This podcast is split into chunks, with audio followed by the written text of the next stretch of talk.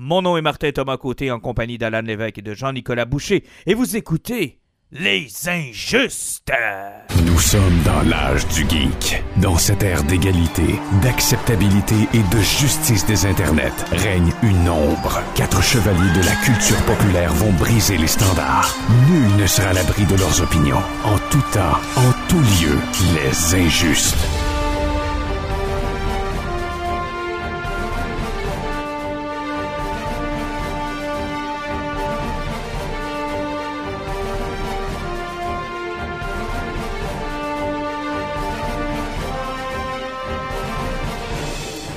Messieurs, bonsoir. Eh, bonsoir. Salut! Comment allez-vous? Ça va bien.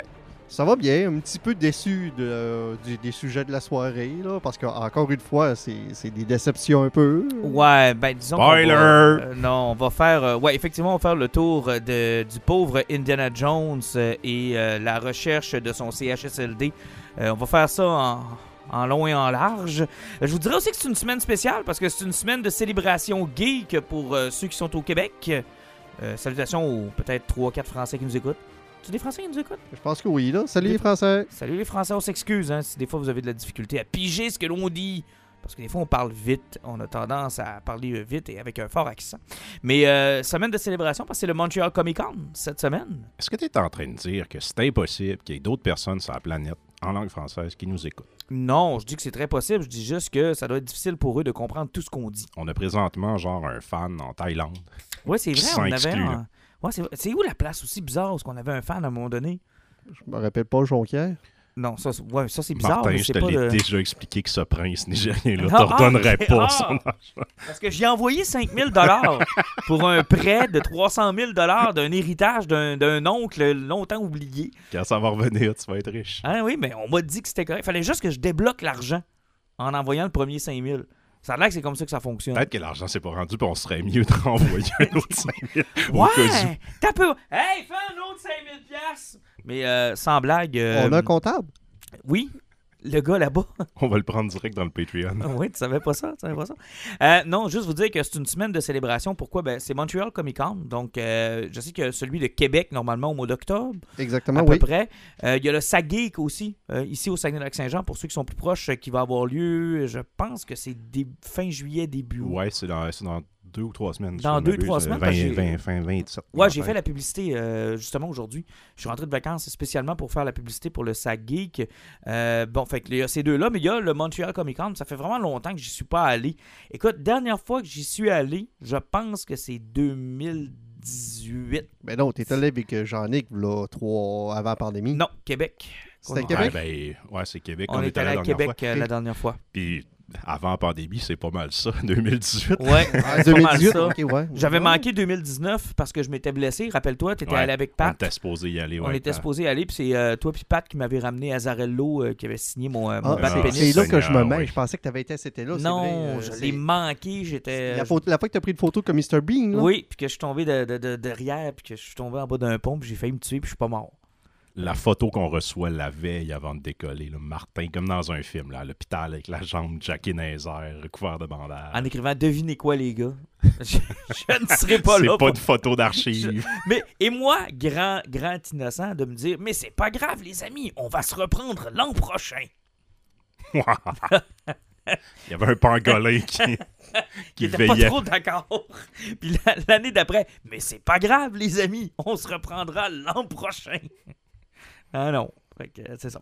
Mais euh, cette année, j'y vais. Donc, euh, je vais être là. D'ailleurs, je vous ai demandé de m'amener votre stock. Vous devriez voir Jean-Nic. Ça, c'est. Hey, ça vaut à peine qu'on le raconte, OK? Ouf, ouf. Je dis sur le groupe des injustes, les gars, je pars cette semaine, je pars jeudi. Si vous avez du stock à faire signer par Greg Capullo, parce que c'est la grosse vedette comique, est là, c'est pas mal Capullo. Gail Simon va être là aussi.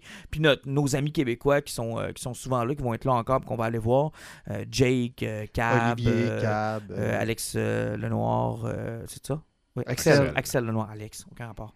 Euh, donc, ils vont être là. On va aller les saluer comme on le fait à, à toutes les fois. Fait que je dis au gars, je dis, amenez-moi votre stock. Fait que j'en ai qui dit, ah, pas de problème, je vais t'amener du stock de Capullo. Fait que je me dis, ah, il doit avoir du Batman, tu sais. Il est arrivé avec son coffret spécial des trois premiers TP. Ben oui. Genre un, ça se traîne bien là. pour une signature. C'est un coffret qui est rigide. C'est pas trop gros. Là, selon Martin, c'est comme si j'étais arrivé avec trois omnibus. Mais non, mais c'est l'équivalent d'un petit omnibus, là. Un petit. Ben oui, mais je pensais que t'allais m'amener un single ou quelque chose de même. Hey, Il ou... y en a un autre membre des Injustes qu'il fallait qu'il t'apporte des singles. Ils sont où? Ouais, ils sont où tes singles, Alan? J'ai vraiment eu chaud aujourd'hui. mais je vais te donner une chance, Alan. Je vais aller les chercher cette semaine. Je vais être gentil comme ça. Non, je, devrais réussir à y trouver demain, là, puis je vais t'apporter ça. J'en ai que que- t'apportes une chose puis tu manges la brique. Alors, Ouais, je c'est vais ça. aller chez toi puis je vais Ah, t'aider ouais, à aller De toute façon, mon chercher. plus, mon plus important, c'était U-Tone. Euh, c'est quoi ça? C'est la euh, BD Cab? de Cab, ouais. Ok, tu l'as. euh, mais tu signes? Non, tu tu veux que je la fasse signer? Oui, oui. Ben, moi aussi, c'est j'aimerais ça, mon Utah. Oh, mais là, il est trop tard. Toi, t'as déjà pris tout l'espace qui t'était accordé. et même plus. Check mon belle rentrée dans le coffret. Ça se peut très bien.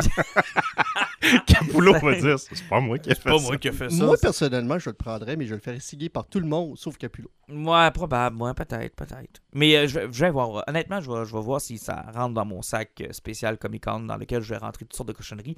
Mais euh, même. euh, ben, pas de déception, mais euh, je parlais avec euh, ma productrice aujourd'hui, qui est euh, pas la, productrice régulière à, la station, mais la, la remplaçante, celle qui normalement est webmestre. Euh, Laurie, je la salue. Je sais pas si elle nous écoute, mais euh, peut-être. C'est une, une geek. Mais une geek nouvelle génération, là genre anime, cosplay, puis plus dans ce genre-là de geek que nous autres, qui est plus... Moi, je nous, je nous définis souvent comme des geeks, des, des reliques des années 90. Là.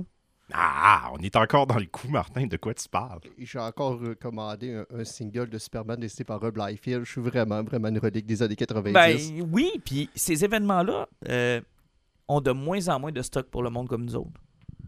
Tu sais, je veux dire, il y a Greg Capullo, je suis vraiment content. Gil Simon, je suis vraiment content. Mais c'est tout. Ah, il y a Rag Morales, puis il y a euh, que Steve McNiven. Ah, mais il y a tout le casting de Smallville au grand complet. Il y a le casting de Smallville, Puis mais là on parle Arrow. de, Ah, mais là, on a parle de télé. mais là on parle de télé. tu sais, je- Moi, quand je te parle de pur comic book, là, plus grand chose pour nous autres. C'est sûr qu'on on est à Montréal aussi. Ouais. Puis tu sais, sou- souvent, ce genre d'événement-là, ils se promènent.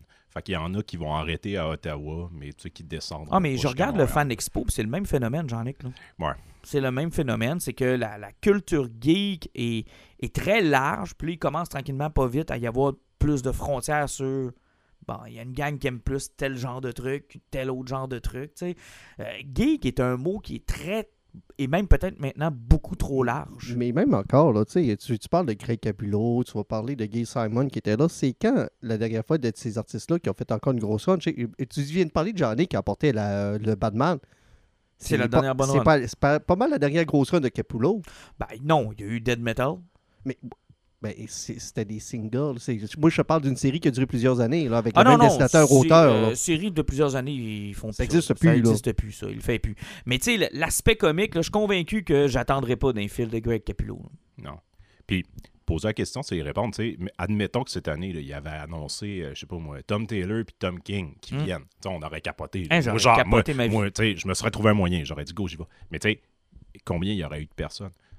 Et probablement qu'ils font ce ratio-là aussi. là. Ils regardent ce Ben, que ça coûte de les faire venir, puis quelle personne ça va Parce que attirer. moi, j'étais là au Fan Expo à l'époque que Jim Lee, euh, Bendis, euh, il y avait le gars qui était sur Green Lantern qui est devenu un altern right, là. comment est-ce qu'il s'appelle? Eden Van Sciver. Hmm.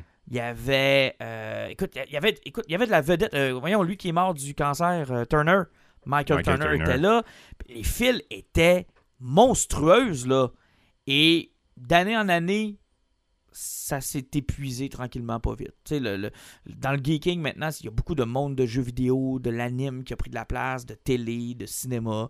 Puis tranquillement pas vite, le comic a comme. Puis tu sais, ça s'appelle toujours bien un comic con. Ouais.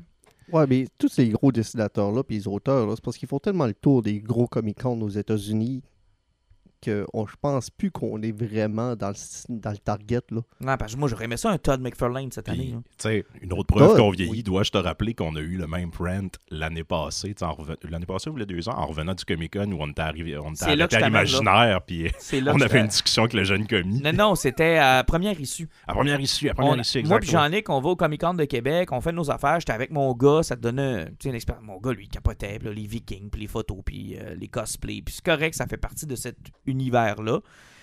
Puis on revient au premier issue, moi puis Jean-Nic.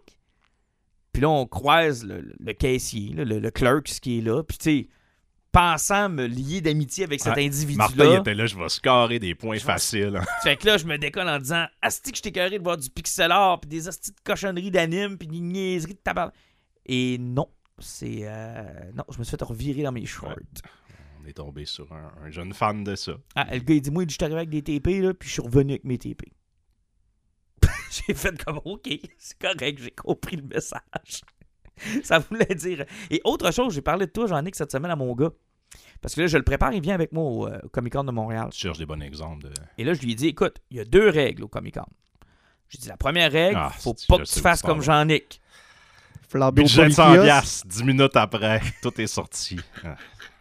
Jean-Nic, il rentre dans le Comic Con, il va au premier kiosque Il flambe son cash. et il flambe l'ensemble de son budget. Clairement, là, quand tu choisis ton boot, là, il y en a qui payent pour faire comme moi, je suis à l'entrée, je veux pogner poisson. Ben, Ceux-là qui fais... vont brûler. Moi, là, je- tu sais, T'es un ils poisson. ils m'ont- ils m'ont dans une photo. Là, Ah, au-dessus oui, oui. Ce gars-là va rentrer, il va flamber l'ensemble de son budget, même Et si c'est trois kiosques Toujours la même affaire. Hein, je suis vraiment content d'avoir pogné ce run-là. Je l'ai pogné qu'à 40$. Puis là, 10 minutes plus tard, dans un autre boot, t'es à 20$. Puis là, je fais comme, pourquoi j'ai pas attendu? J'ai dit à, à mon gars, j'ai dit, on fait le tour des kiosques, à moins d'avoir une perle rare exceptionnelle, genre une Black Lotus à 20$ parce que le gars sait pas c'est quoi. Tu l'achètes, tu pars avec. Mais en dehors d'un deal exceptionnel comme celui-là, là, Ouais. tu touches à rien, ça va, ça sera pas vendu, là, ça De toute reviendra. façon, tu, tu touches pas ton argent tant que t'es pas passé dans du Comic Hunter. En plus, salutations aux gens de Comic Hunter, qui ont toujours une belle sélection dans les, dans les événements comme ceux-là, soit dit en passant. Oublie pas de me name dropper sur des rabais. Ouais, d'après moi, si je te name drop, je pars avec le kiosque. Yo, ils vont me dire, c'est grâce à Alan qu'on a un kiosque aujourd'hui, qu'on a pu doubler l'espace de notre kiosque. Cette année, grâce à lui, on a une machine hot dog. On envoie nos enfants au privé grâce à Alan. Mais euh, ouais, fait que j'ai bien hâte d'aller faire mon tour. Je vais euh, samedi, dans la journée de samedi, on s'est pogné des photos avec Christina Ricci. Parce que les kids sont des fans de Wednesday, la, la série de Ah, Netflix. oui, oui, la photo Christina Ricci pour tes enfants. Ben oui, parce que je serai pas dessus. C'est ma blonde puis les enfants qui y vont. Moi, j'ai pris une photo avec Sean Austin. Sam Tu dans vas le Seigneur des Anneaux. tes priorités. Ah non, moi c'est sûr, j'allais au Seigneur des Anneaux. Oublie ça, là. Fuck off Wednesday, j'en ai rien à foutre, là. Je m'en vais au Seigneur des Anneaux. Mais c'est pas Elijah Wood, c'est Je euh, je te juge pas, mais. euh, Ah, moi, je te juge dans le plapi. Pourquoi? Honnêtement, tu fais là. les deux, Ricci. Si tu, Ah. tu vas voir, C'est les tu, pianos! tu peux- tu peux-tu y faire signer mon, mon Goonies? Non, parce que j'ai pris une photo au lieu de prendre l'autographe. Parce que. Non, mais je t'explique quelque chose rapidement. Puis euh, les autographes, là, quand j'ai fait signer euh, Star Trek First Contact par Patrick Stewart, là, ça m'a pris trois heures et quart. Puis ça a été euh, très personnel. Ça a, été très, ouais, ouais, ça a été très rapide. Là, tu sais, euh, par contre, les photos, fouille-moi pourquoi ils font des horaires extraordinairement bien serrés, puis tu passes à l'heure qu'ils te disent. Hmm. Parce que t'as pas de contact, t'as pas de niaisage de déballer dans ton. T'arrives, ils te pointent à côté, prennent la photo, puis ils décalissent. Puis ça va vite en esti. T'as même pas le temps de lui dire salut. Moi, j'ai fait Adam West. Je suis rentré dans la place. J'ai dit Est-ce qu'on peut faire le bat dance? Il m'a fait oh, clic, puis on est parti. Puis sa photo, il y a encore sa face de oh. Je vous montrerai la photo pour vrai. il y a encore sa face de oh non, je Il est ferai en pas train ça. de te juger pour Il est en train de me dire je ferai pas ça. Fait que là, j'ai ma photo à une face d'Adam West qui me dit de pas faire ça. Avec Martin en train de danser. Ça dire genre oui, j'ai mes, deux. euh, Oh oui, je te, je te la montre. Elle existe pour vrai cette photo-là, je te la montrerai. Mais c'est comme ça, c'est super rapide. Ça a pris genre 15 secondes. Là, comme... Mais en même temps, C'est une belle photo avec Adam West qui est en train de s'asseoir parce que ça sacré Hey, ça totalement. Mais en même temps, tu vois, c'est. T'es sûr de passer, tu passes à l'heure qu'ils t'ont donné, puis tu sais, l'autographe de penser que tu vas jaser avec, oublie ça, là. Ouais. À moins que, que, euh, Kevin Eastman, George A. Romero, euh, Tom Savini. Très peu de chance que George Romero soit là. Euh, non, non, je te parle de ceux que j'ai vus, Ok, avec qui ok, ok. t'avais des vraies conversations, là. Kevin Eastman, j'ai jasé une quinzaine de minutes avec. Savini, j'ai eu le temps de jaser de ses films avec lui. Romero, il a poursuivi la séance de signature parce qu'il y avait encore du monde en file d'attente. Euh, Bendis, Jim Lee, euh, Turner, c'est tous des gens avec qui tu avais le temps de jaser. Là. Euh, Yannick Paquette, qui est toujours super le fun quand on va le voir, a le temps de jaser. Sean Murphy, on avait eu le temps au premier Murphy, aussi. on a le temps de jaser. Donc, tu sais, il y en a avec qui tu as le temps de jaser, mais t'en as d'autres de part. Tu sais, Patrick Stewart, oublie ça, là. Même si j'avais voulu jaser avec, De toute façon, il y aurait marmonné, t'aurais rien compris. en, en danse avec un, un c'est accent british. Pas le même genre de fandom non plus. là. Tu sais, un Patrick Non. Stewart, C'est plus gros. C'est large. C'est ça. C'est très Ça va large. chercher plus de monde. Fait que, ils sont habitués. là. Exactement. Mais euh, bref, euh, bien hâte de vous raconter comment ça a été. Donc, oui, aujourd'hui, c'est un derby de démolition après ces fleurs qu'on a envoyées un peu partout à l'industrie, puisqu'on va vous parler de Indiana Jones Et sa dernière dialyse. And the Dial of Destiny. Bon, par où on commence? 300 millions de budget, plus de 100 millions en pub. Donc, le film, il faut qu'il fasse entre 800 et 900 millions pour rapporter de l'argent. Présentement, il est stocké à 241. Et dans son cas, il y a un peu de le monde ne sont pas allés en plus du budget. Parce que rappelez-vous ce que je vous ai dit sur. euh, c'était lequel qu'on parlait de ça qui faisait pas beaucoup d'argent C'était. euh, de Flash. de Flash. Je disais, le monde se sont quand même déplacés pour aller le voir. Tu sais, si ce film-là avait coûté, mettons, 180 millions, Ça serait une perte encore. Mais moins pire. mais moins Il, pire. il aurait fallu qu'il coûte 100 millions Mais de tu flash là, puis- pour break Puis even. encore une fois, là, si on parle d'un film qui a 300 millions, puis même de Flash est à 285 millions, avec euh, la nouvelle qui est sortie dernièrement sur Doctor Strange 3 euh, 2, le euh, Multiverse of Madness, il avait dit que c'est un film de 200 millions, mais arrêtez, c'est un film de 300 millions. C'est que lui aussi, c'est un film que c'est que arrêtez, il y a beaucoup de trucs sur les budgets qu'on n'est pas au courant puis qui sortent pas parce que c'est souvent euh, soit des crédits d'impôt hauts, ça fait Mhm. que le vrai montant on le connaît pas. Mais tu sais, jusqu'où ils vont pouvoir continuer à faire ça? Là, ils peuvent pas caler de l'argent comme ça pendant 2, 3, 4 ans. C'est une mauvaise évaluation de l'état de l'industrie après euh, COVID. Je pense que ça, ça me semble clair parce qu'il y a encore des gens qui veulent aller au cinéma. Il y a encore des gens qui se déplacent dans les salles. Mais il y a maintenant une nouvelle clientèle de gens qui se disent Je payerai pas 15$ quand dans un mois et demi, il va être sur une plateforme de diffusion. Ouais. Euh, C'est le problème de toutes les grandes maisons de production parce qu'ils ont leur propre site de streaming puis ils ont besoin autres. des nourrir. Alors, je te dirais que, tu sais, il y a tellement beaucoup d'éléments. Par où on commence? Il y a, il y a le prix, il y a le prix de la production qui n'a pas de bon sens.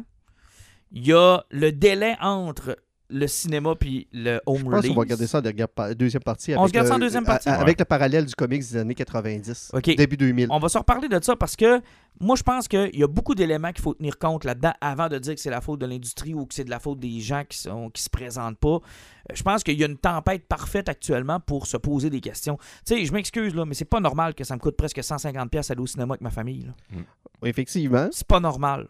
Puis, tu sais, puis, Indiana Jones puis The Flash, ils n'ont pas eu des. ne- tu sais, The Flash, les critiques n'étaient pas pire. Indiana Jones, ça a été très mitigé. Mais on va prendre le dernier Insidious qui est sorti. C'est bien ça, Insidious qui est sorti. Oui, Les sorti critiques ont été catastrophiques. Si on parle d'un film en bas de 40%, je pense. Il a fait 33 millions dans sa fin de semaine. Il a clenché Indiana Jones sans même le, le sentir. Et le film, je pense qu'il y a un budget d'en bas de 30 millions.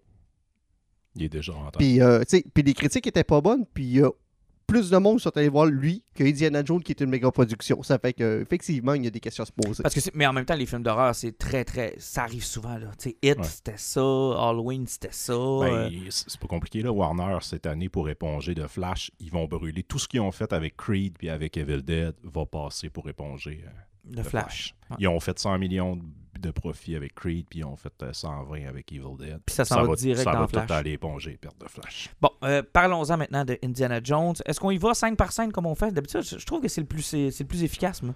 Oui, effectivement, je pense que ça vaut même pas la peine qu'on se donne un, un- un petit round-up de temps parce qu'on je pense qu'on est à peu près tous d'accord sur, sur un film qui À peu était. près, là. Moins bien que le 4. C'est probablement ça l'affaire positive que j'ai à dire. sur le Et film. pourtant, le 4 a été un succès du box-office. Peut-être parce que les gens s'attendaient pas à l'accident de char que c'était. Ouais. Ben, c'est parce que, de un, Shia LaBeouf attirait encore du monde à l'époque. On commençait à savoir qu'il était un petit peu mêlé, Mhm. mais pas trop.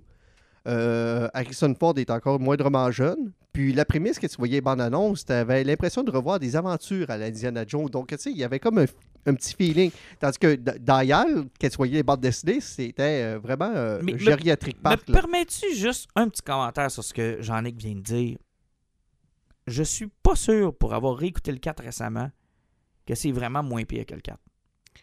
Puis je vais te dire pourquoi je pense que le monde pense que c'est moins pire que le 4.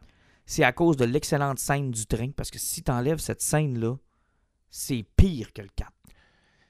C'est pire que le 4. Moi, pour l'avoir écouté la semaine passée, le quatrième, il y a la première demi-heure ou le premier 45 minutes qui est le fun, qui a des bonnes idées, les personnages sont bien campés. Puis après, c'est un accident. Ils ont, la- les personnages sont. jungle, ils- là. ah ben, c'est ça, exactement. La Quand la jungle. décolle et jusqu'à la moi- fin, non, non, moi, c'est- comme, c'est incohérent. C'est là que je suis pas d'accord, moi. Tout le bout de la jungle est dégueulasse, mais une fois qu'il se ramasse dans le temple, ça ressemble à un bon vieux Indiana Jones. Ah, euh, Ouais, mais là, il n'y a plus de progression de personnages, Non, ça se ramasse avec des extraterrestres. Oui, oui, mais on s'en doutait bien que c'était ça depuis le début du film aussi. oui, je sais, mais pas de voir un, affreux euh, Ouais, alien en CGI. je sais, là, puis... euh, ça ou Archimède. Ouais, ça ou Archimède. Ah, ben, au, au moins la finale était divertissante. Moi, c'est comme, ah ouais, on a, tu sais, il y a tout le temps des éléments comme batshit crazy dans Indiana Jones. Là, ils sont allés genre, Ok, on all the recommence, way. on Ok, commence. on, On du recommence. On recommence! C'est un film de voyage dans le temps. On, on décolle. On est en 1945. 44. 44. La guerre est sur le point de se terminer. À tout de moins presque. Je pense que les rumeurs qu'Hitler est tombé et mort sont, commencent à tomber tranquillement Ouais. pas vite ou je sais pas trop. Les Là, ouais. Sont en déroute. Donc là, on est dans un train qui transporte beaucoup, beaucoup d'artefacts que le Führer euh, veut avoir.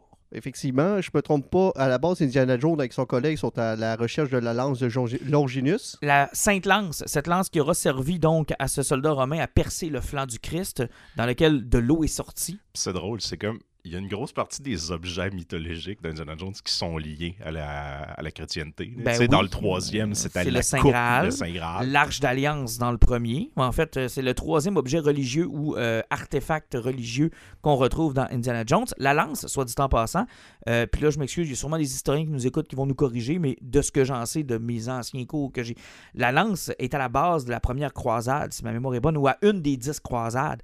Et si ma mémoire est bonne encore, puis ça, je pense qu'ils l'ont utilisé dans le film, euh, ils vont se battre en Terre Sainte pour cette fameuse lance-là. Puis à un moment donné, ils vont s'écœurer, puis ils vont prendre une première lance qu'ils trouvent à terre, puis ils vont dire on l'a, puis on s'en va. ramasser, ouais. Parce qu'ils étaient juste écœurés de se battre. Parce que ça, fait, ça menait nulle part.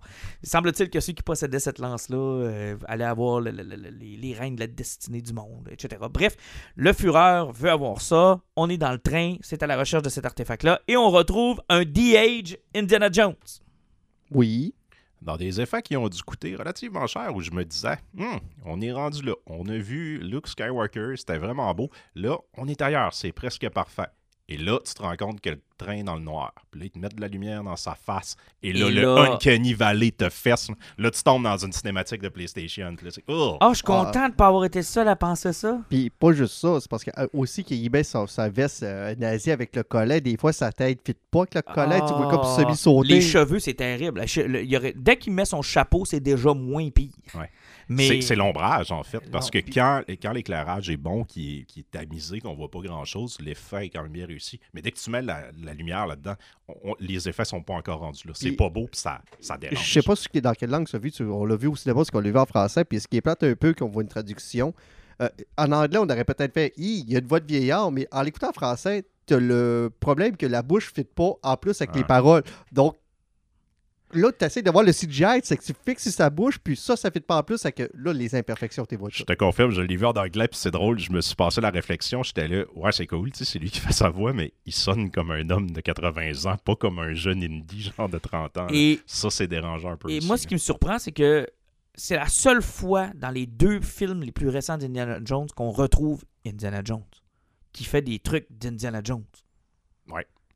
Tu sais, je veux dire, qu'il est le personnage central, qu'il n'est pas obligé d'être dans des situations où ben, c'est un vieux qu'il faut qu'il fasse ça parce qu'il peut pas faire. Là, tu étais dans des vraies scènes d'action sur le train, ça, ça fonctionnait. J'avais l'impression de retrouver tu sais, genre une suite à Dernière Croisade. L'action était le fun, puis tu sais, même l'humour de ces poursuites qui était classique Indiana Jones, qui se trouve dans un trou, puis qui réussit à se, à se fa- fondre dans la foule involontairement, puis ça fonctionne et ça ne devrait pas. Tout est là et Mm. tout fonctionne dans ces premières 20 Les- minutes. là. Les éléments jouent en sa faveur, se retrouvent dans des endroits, whoop, là, ça fonctionne. Et c'est toujours comme ça, tu sais, c'est- un peu comme dans le troisième, quand il est habillé en Asie, puis il se ramasse à côté Exact. d'Hitler. Là, c'est exactement ça dans le train. Il se prend un repas, il va manger avec une gang d'Allemands. puis- Oh oui, puis ça, là, ces 20 minutes-là, euh, nous vendent le film. On se dit, ah, OK, peut-être que. Le plus triste dans ce- toute cette séquence-là qui a dû coûter une fortune, c'est juste pour nous présenter le père de sa nièce. Ah, ça sert juste à ça. Ouais. C'est- Ouais, c'est C'est tout aussi triste que ça. là. C'est ouais. pour Ça introduire un ça. personnage qui sert à rien dans le film, parce qu'on ne verra pas, mais qu'on va juste voir sa fille. Et toute cette séquence-là, ça a dû coûter une fortune pour présenter un personnage que tu t'attaches pas parce que tu ne la vois pas. Sais, ça aurait pu être. On a vu, on a vu ces Zala qui s'appellent. ouais. Il y a des euh, enfants, puis tout. Ça aurait pu être n'importe qui de personnage qu'on avait déjà croisé avant. Non, Puis le pire, c'est que l'acteur qui fait ce gars-là est un excellent acteur. Oui. C'est Euh, vraiment un bon acteur. Jones, euh, Tobin Jones, quelque Ouais, chose de il même, jouait dans Sherlock, il a joué dans euh, euh, Captain America, dans Oui. le premier. euh, puis il a une face de vilain. Là, Tu sais, il, a, il a vraiment une face de méchant. Là, Ouais. il a une- Il n'est pas, il est pas particulièrement le physique de l'emploi Ah, pour non, imaginer là, un sidekick à Indiana Jones. C'était pas spécial, ça. Mais, mais tu sais, ce 20 minutes-là, je vais dire comme ça, Alan, il est le fun, mais très sombre, de par la technologie qu'ils utilisent. C'est ça qui est dommage, parce qu'Indiana Jones, c'est pas sombre. Ouais. Mais il n'y avait pas le choix parce que ce qui fonctionne, tu sais, on le voit, là, il y, a- il y a une des séquences où tadam, le thème de John Ouais. Williams décolle, puis il court sur le train, puis tu le tu sais, c'est clairement pas lui, je suis pas sûr si c'est pas en CGI, mais sinon, c'est pas Harrison Ford qui court là, c'est une doubleur. Fait qu'ils ont comme pas eu le choix parce que, tu sais, les cascades, ils en fait pas. Fait que tu mets ça sombre pour te donner un coup de main. là. Quand tu travailles au gros soleil, c'est tout le temps plus compliqué, ces éléments-là. Exactement. Mais bref, pendant ce 20 minutes-là, je pense qu'on est en, en- en position de se dire, on s'en va vers quelque chose qui a de l'allure. Effectivement, parce qu'il court après la lange de Longinius. Ils se rendent compte que finalement, c'est une fraude, c'est pas une vraie, c'est que c'est comme une réplique. Et en même temps, ils se rendent compte que dans le train, il y a le, le- le- la montre d'Archimède. La moitié du cadran d'Archimède. Et là, il y a Matt Mikkelsen que lui court après ça parce que lui, les artefacts religieux, il s'en que lui, ce qu'il veut, c'est la euh, le, le cadran de- d'Archimède parce qu'il peut contrôler le temps avec ça. Parenthèse, quel excellent acteur. Et que ça fait plaisir de le revoir. Lui. Même dans un rôle, lui, il est pas. Qui était pas, Pas trop- grand-chose, Il n'y a pas ouais. grand-chose à faire, il apportait rien, mais, Mais de, de sa simple prestance, il est, il est awesome. J'allais dire, juste sa face suffit. C'est de valeur qui meurt dans les premières minutes, frappé par un. Hey, hon- honnêtement, là, je pense que la meilleure réplique que quelqu'un a faite, je pense que c'est Ryan George dans le pitch meeting qui dit qu'il était Dennis Hopper. si on se rappelle tout de la, la séquence mythique de Speed 1, le Oh, premier oui. l'âge, où ce que. Dennis Hopper est sur un métro et sa tête fait sur une pancarte, on sait tout ce qui se passe. La tête s'en va ailleurs. Mais l'affaire, c'est que quand ça, ça arrive, là, je me dis, oh non, ils vont encore y donner une cicatrice comme le chiffre. Ouais. Tu sais, ils vont encore y donner. un- euh, tu sais, il y a eu- déjà eu un débat à, à Hollywood sur est-ce qu'on doit toujours systématiquement défigurer nos méchants Parce que là, t'as des, t'as des gens qui sont littéralement défigurés dans la vie qui disent écoute, parce que là, le monde. mais qui Parce que là, le monde pense qu'on est méchant parce qu'on associe toujours les blessures Ouais. comme pour essayer de, de, de, de- de forcer la crainte ou la peur ou la- le, le- le- le- le sentiment de répugner. Là, tu fais comme. Ah, ah. Là, je me dis, ah non, ils vont y donner une cicatrice. Rien du tout. Et ça, c'est le premier point qui te fait allumer quelque chose sur le film. Tu sais qu'il y a beaucoup de richoux, qu'il y a eu beaucoup de problèmes de tournage. On a tout entendu parler des premières rumeurs comme de quoi que le, film allait voyager dans le temps puis que Harrison Ford allait se faire effacer tranquillement pas vite par le personnage euh, de voyons euh, Phoebe. de Phoebe euh, tranquillement pas vite. Puis là, la machine à rumeurs roulait dans ce film-là. Tu as eu 12 histoires de scénarios différents. Et là, tu sais qu'ils ont changé le scénario au fur et à mesure. Tu sais, il y, a- il y a plein d'équipes différentes. Et là, là, tu commences à te poser des questions. Tu fais comme, oh, si ça, ils l'ont sauté, là, c'est parce que.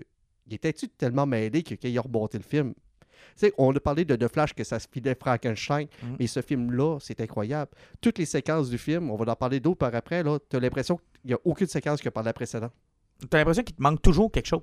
Ouais. Tu te dis tout le temps, hey, euh, me semble que j'ai pas Et- vu arriver ça. Puis on, on va en parler quand on va arriver à ces scènes-là. là. Parfois, il y a des settings qui sont en place, puis que là, tu as le feeling, OK, là, il fait ça, et ça mène absolument à rien. Ça Genre meurt. comme s'il avait oublié l'idée en plein milieu. Là. Ah oui, ça meurt Tu complètement C'est comme. Hein, on a tourné séquence en histoire, on était au Caire, ça se passait, puis là, finalement, euh, six mois plus tard, ah, ben, on peut pas retourner au Caire. On, on oublie ce bout-là de l'histoire, on va faire d'autres choses. et- Oui, mais Ouais, dans mais, ce bout-là, t'avais fait une cicatrice ou t'avais fait de quoi, où il y avait un personnage qui arrivait quelque chose d'important. Puis tu y refais mention plus tard en oubliant que t'as complètement scrappé ce bout-là. Fait que là, tu fais comme. Ça fait aucun sens. Tu sais, je veux dire, le poteau, là, hey, il te l'assomme, c'est un calice de temps. là. Ouais, C'est pas il- juste je tombe en bas du train dans l'eau, là. Et s'il voulait, tu sais, parce que en plus, c'est comme, c'est pas un enjeu. Il le ramène pas à la fin du film, genre, Ah, qui, genre, on pensait que le vilain c'était quelqu'un, puis là, il se dévire, c'est lui. Tu sais, je veux dire, littéralement, cinq minutes après, il revient, puis le personnage est là. Fait que tu fais comme, ah, ok, il est pas mort. Puis tu sais, ils ont mis une minuscule balafre en dessous de l'œil, le yang pour dire. Honnêtement, là, même si c'était euh, presque 30 ans plus tard, là, un minimum euh, du tape sur, sur ses lunettes, ça aurait fait mon affaire. D'ailleurs, on a, parlé, on a parlé beaucoup du DH de Harrison Ford, mais on a très peu parlé qu'on a été obligé de le faire à Mickelson aussi, puis que c'était pire. Ouais. Puis ils l'ont fait à, euh, à Harrison Ford. euh, ils l'ont ramené de l'époque de Crystal Skull dans le milieu du film. Là. Ouais. Et c'était pas diable non plus, là. C'était rien que juste, là. On a beaucoup focusé sur cette fameuse image quand on enlève le sac puis qu'on ré- on révèle pour la première fois Harrison Ford dans sa quarantaine. Puis c'est vrai qu'elle est réussie, cette image-là. Mais le reste du film, je me suis penché vers Alan. J'ai dit, tu moi, ça marche pas. C'est pas aussi beau qu'il nous avait dit que ça allait être beau, là. Ça fonctionne Puis- pas du tout. C'est un peu maladroit comme réalisation. Le premier Indiana Jones commence, t'es pas supposé savoir c'est qui, mais il est dans le jungle, il est de dos, on voit le fouet, on voit le manteau, on voit le chapeau. Ça prend du temps avant qu'il se dévire, puis quand on le voit, flang, il enlève un gun avec un coup de fouet. C'est comme, on le montre de manière iconique. Dans le troisième film, c'est super cool. On pense que c'est lui, on le voit de dos. Finalement, non. C'est comme l'espèce de brigand qui devient un peu son, son inspiration. Spielberg avait le, le souci de jouer un peu avec ça, avec nos attentes. Là, on voit, tu sais, on voit dans le train, on voit les pieds, on le sait que c'est lui. Là, Là, il essaye de montrer un build-up, genre, ça va être qui quand ils vont enlever le sac. Tu sais, Il y a personne qui a comme fait Oh, c'est Indy! Ben, un peu comme dans le 4. Tu sais, je veux Ben, dire, ben il oui, tombe oui, du. Jeep, on voit l'ombre, il ramasse le chapeau, on le sait que c'est On lui. sait. C'est- Moi, ce que ça creusait dans le sol, dans le, dans le quatrième, j'étais sûr que c'était lui, mais finalement, Non, un c'est- chien de prairie. Ouais, c'est un chien de Oh, prairie. Seigneur, les chiens de prairie. non. Ah, les Oh, fameux Seigneur. chiens de prairie. Mais bref, euh, bon, fast forward, euh, le gars se fait assommer par un beam. Après, là, on, on- on saute à ta séquence préférée. Tu sais, ce que Kathleen Kennedy fait avec tous tes héros, là. Les moments préférés de Martin. Voir Euh, un euh, vieux euh, héros. expli- Explique-nous qu'est-ce que Kathleen fait avec tes héros de jeunesse, Martin.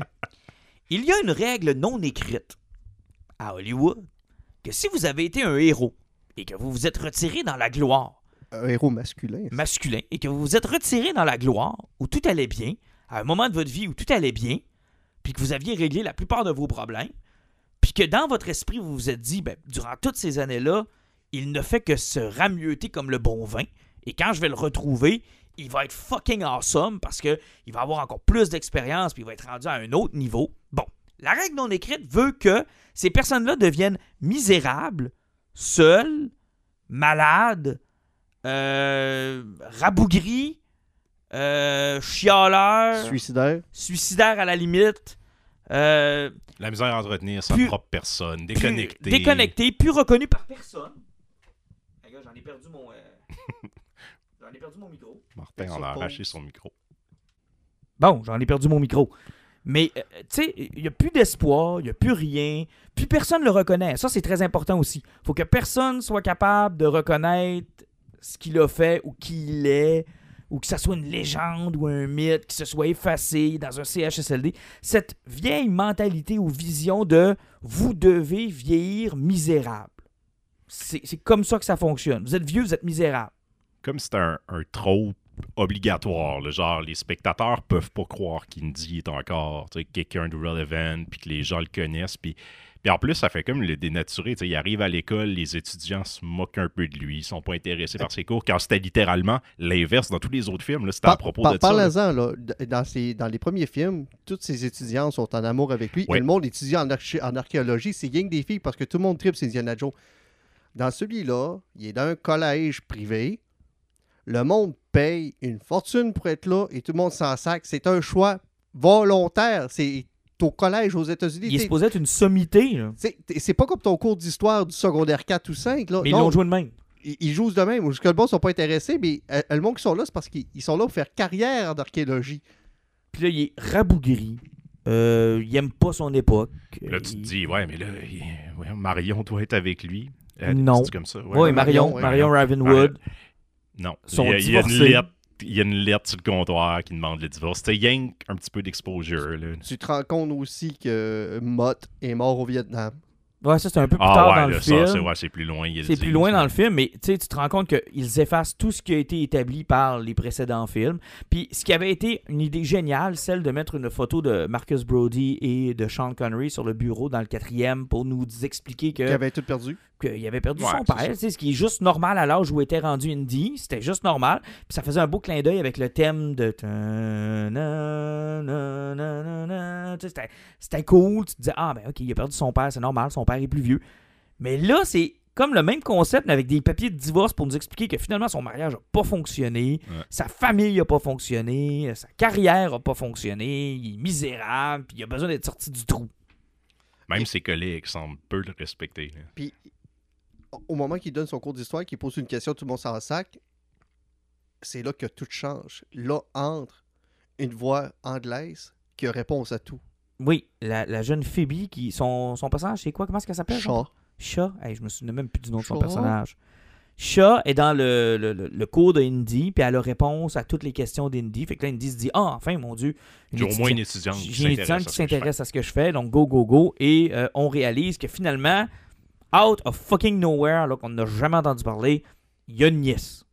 Et qui est la fille du gars qu'on a payé 25 minutes à nous présenter dans une séquence qui a coûté 120 millions de dollars.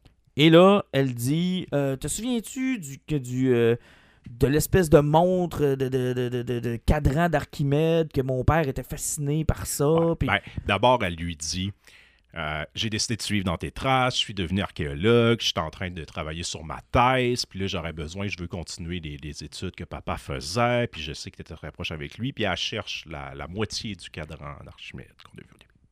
Et là, évidemment, Indy lui dit Ah, mais ça tombe bien quand euh, tout le monde m'a largué et que la planète entière m'a oublié. J'avais ce cadran-là j'ai dû enlever des mains de ton père parce qu'il était en train de devenir débile à force de faire des recherches là-dessus. Puis je l'ai mis dans un faux fond d'un casier dans le fond de l'université. Et là, rentre la CIA suivie de, Des nazis. de trois blonds qui ont des allures très ariennes. Euh, Élément cool, ça. Les personnages sont bien définis. Ils ont des looks cool, c'est des archétypes, puis ça, ça fonctionne. Moi, j'étais comme Ah, c'est intéressant, c'est drôle. Ouais, mais dès qu'ils commencent à parler, c'est parce que tu te rends compte qu'aucun des vilains est travaillé. Parce que, tu sais, le premier que tu Ah, c'est pas grave, c'est c'est pas eux autres. C'est comme eux autres, c'est des goons, mais des goons avec, on va dire, des, des looks particuliers. Le- Moi, j'étais là, c'est cool. Ça- le, le- le blond, tu- tu- il y y avait un potentiel d'être intéressant. Ouais, il aurait pu être intéressant. Il, il, Il- ça va rien. Tu sais, Ils nous l'ont vendu comme Hey, euh, ça se Oh, pourrait qu'ils soient intéressants. hon- Honnêtement, lui, il avait le potentiel qu'on l'a présenté de celui qui, il, il bottait Mickelson puis il prenait sa place. Il y Mais avait en, même potentiel. temps, mais en même temps, Alan, ça me faisait beaucoup penser à ces personnages avec lesquels on a fait la même chose dans Raiders of the Lost Ark. Tu sais, le gars qui font, on s'en souvient juste parce que c'est le gars qui font, là. Ouais, sinon. Ben, la, la, Fait rien la dans ce film-là, le plupart des font, là. vilains sont. Dans les films d'Indiana Jones, c'est pas la force, mettons, les vilains. Ils sont Non. très. Ils sont là pour mettre des embûches, puis habituellement, c'est pas Indy qui les détruit. Les vilains se détruisent par eux-mêmes en voulant pousser en la curiosité trop loin. En fait, un bon film d'Indiana Jones, tu te rends compte qu'Indiana Jones ne réussit rien. Non. Le plan du vilain s'unfold jusqu'à la fin. Tout le temps. Puis ça, Avec l'aide d'Indy. ouais. Ouais, sauf, C'est- sauf le deuxième quand même. Là, mais... Bon, à part le deuxième, mais dans le premier, c'est ça. Ils finissent par l'ouvrir, le calice d'arche d'Alliance. Ils finissent par en prendre possession de la crise d'arche ça reste d'Alliance. des meilleurs jours quand même de la série euh, de Big Bang Theory.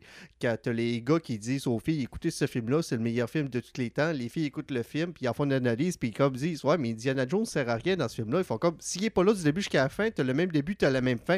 Là, et ceci avec les filles, je comptais qu'ils analysent le film, ils font comme, ok, s'il est pas là, l'arche commence là, puis elle finit là.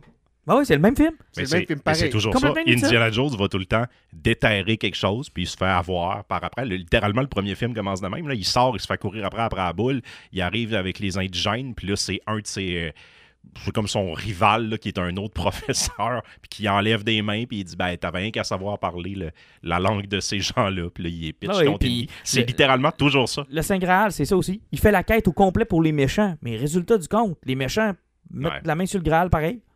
Il n'aurait pas réussi à passer les étapes. C'est ça, je te dis. C'est ça. C'est Indiana Jones, Ouais. mais il les mène là. Puis c'est un peu la même affaire encore dans celui-là. Puis dans Crystal Skull, c'est encore pire, là.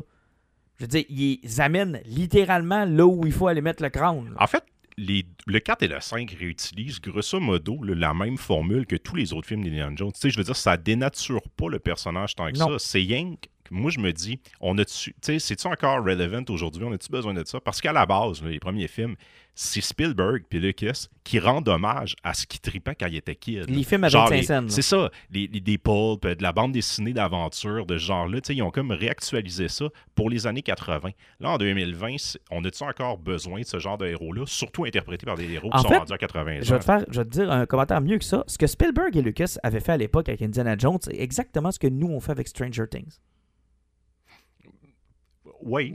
Ils ont, oui. ils ont recyclé des éléments de culture de la ben, Ah ouais, c'est carrément ça, parce qu'Indiana Jones, ça se passe dans les années 30-40. C'est des aventures. Ça ressemble beaucoup aux films des années, Ouais. de ces années-là. C'est leur jeunesse à eux, comme Stranger Things, c'est notre jeunesse Ils ont plugué là-dedans un paquet d'éléments qui étaient relevant pour eux. Puis, que, puis là, quand tu mets tout ça dans le même moule, tu te dis ça donne quelque chose d'extraordinaire. Tu sais, Stranger Things, là, si tu prends les éléments un par un, c'est un film par élément ou presque. quand tu écoutes chacun des films, pour mes enfants, c'est pas tant hot. Mais quand tu écoutes Stranger Things, ils capotent parce que tu as réuni tout ce qui s'est fait de bon à peu près Mm. dans ces années-là, puis tu as mis ça dans une série.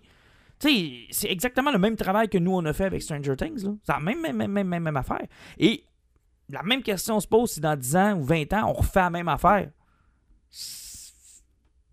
Ben, ça va être différent. Ça va être avec... est encore là, tu sais? Ça sera pas sur Indie, puis ça sera pas sur Stranger Things. Ça va être des trucs qui sont dans la culture présentement. Ben, qui Ben, non, mais là, ce que je veux dire par là, c'est que Stranger Things lui-même, là, tu sais, un peu comme Indy, il semble out of time. Ouais. Et c'est le feeling que toi, tout le long que tu écoutes le film, tu fais comme. Ce film-là sort en 93. Est-ce que c'est meilleur? Je pense que oui. Ouais, parce qu'il n'y aura pas de sidekick. Ah, on, on l'a même pas encore nommé, lui, euh, le demi-lune. euh, Ah, non, non. Teddy, euh, on va arriver tard. Teddy. parce que- Chat, pas euh, Parce que là, là, on sait justement que, évidemment, euh, Shaw voulait avoir le, le cadran. Elle a réussi à l'avoir. Finalement, sur double cross, elle veut aller le vendre pour devenir riche. Parce qu'elle, tout ce qui l'intéresse, bizarrement, maintenant, c'est l'argent. Ouais, parce qu'elle a appris toutes les langues étrangères possibles. Euh, elle a appris l'archéologie du bout des doigts dans le but de vendre au marché noir des artefacts.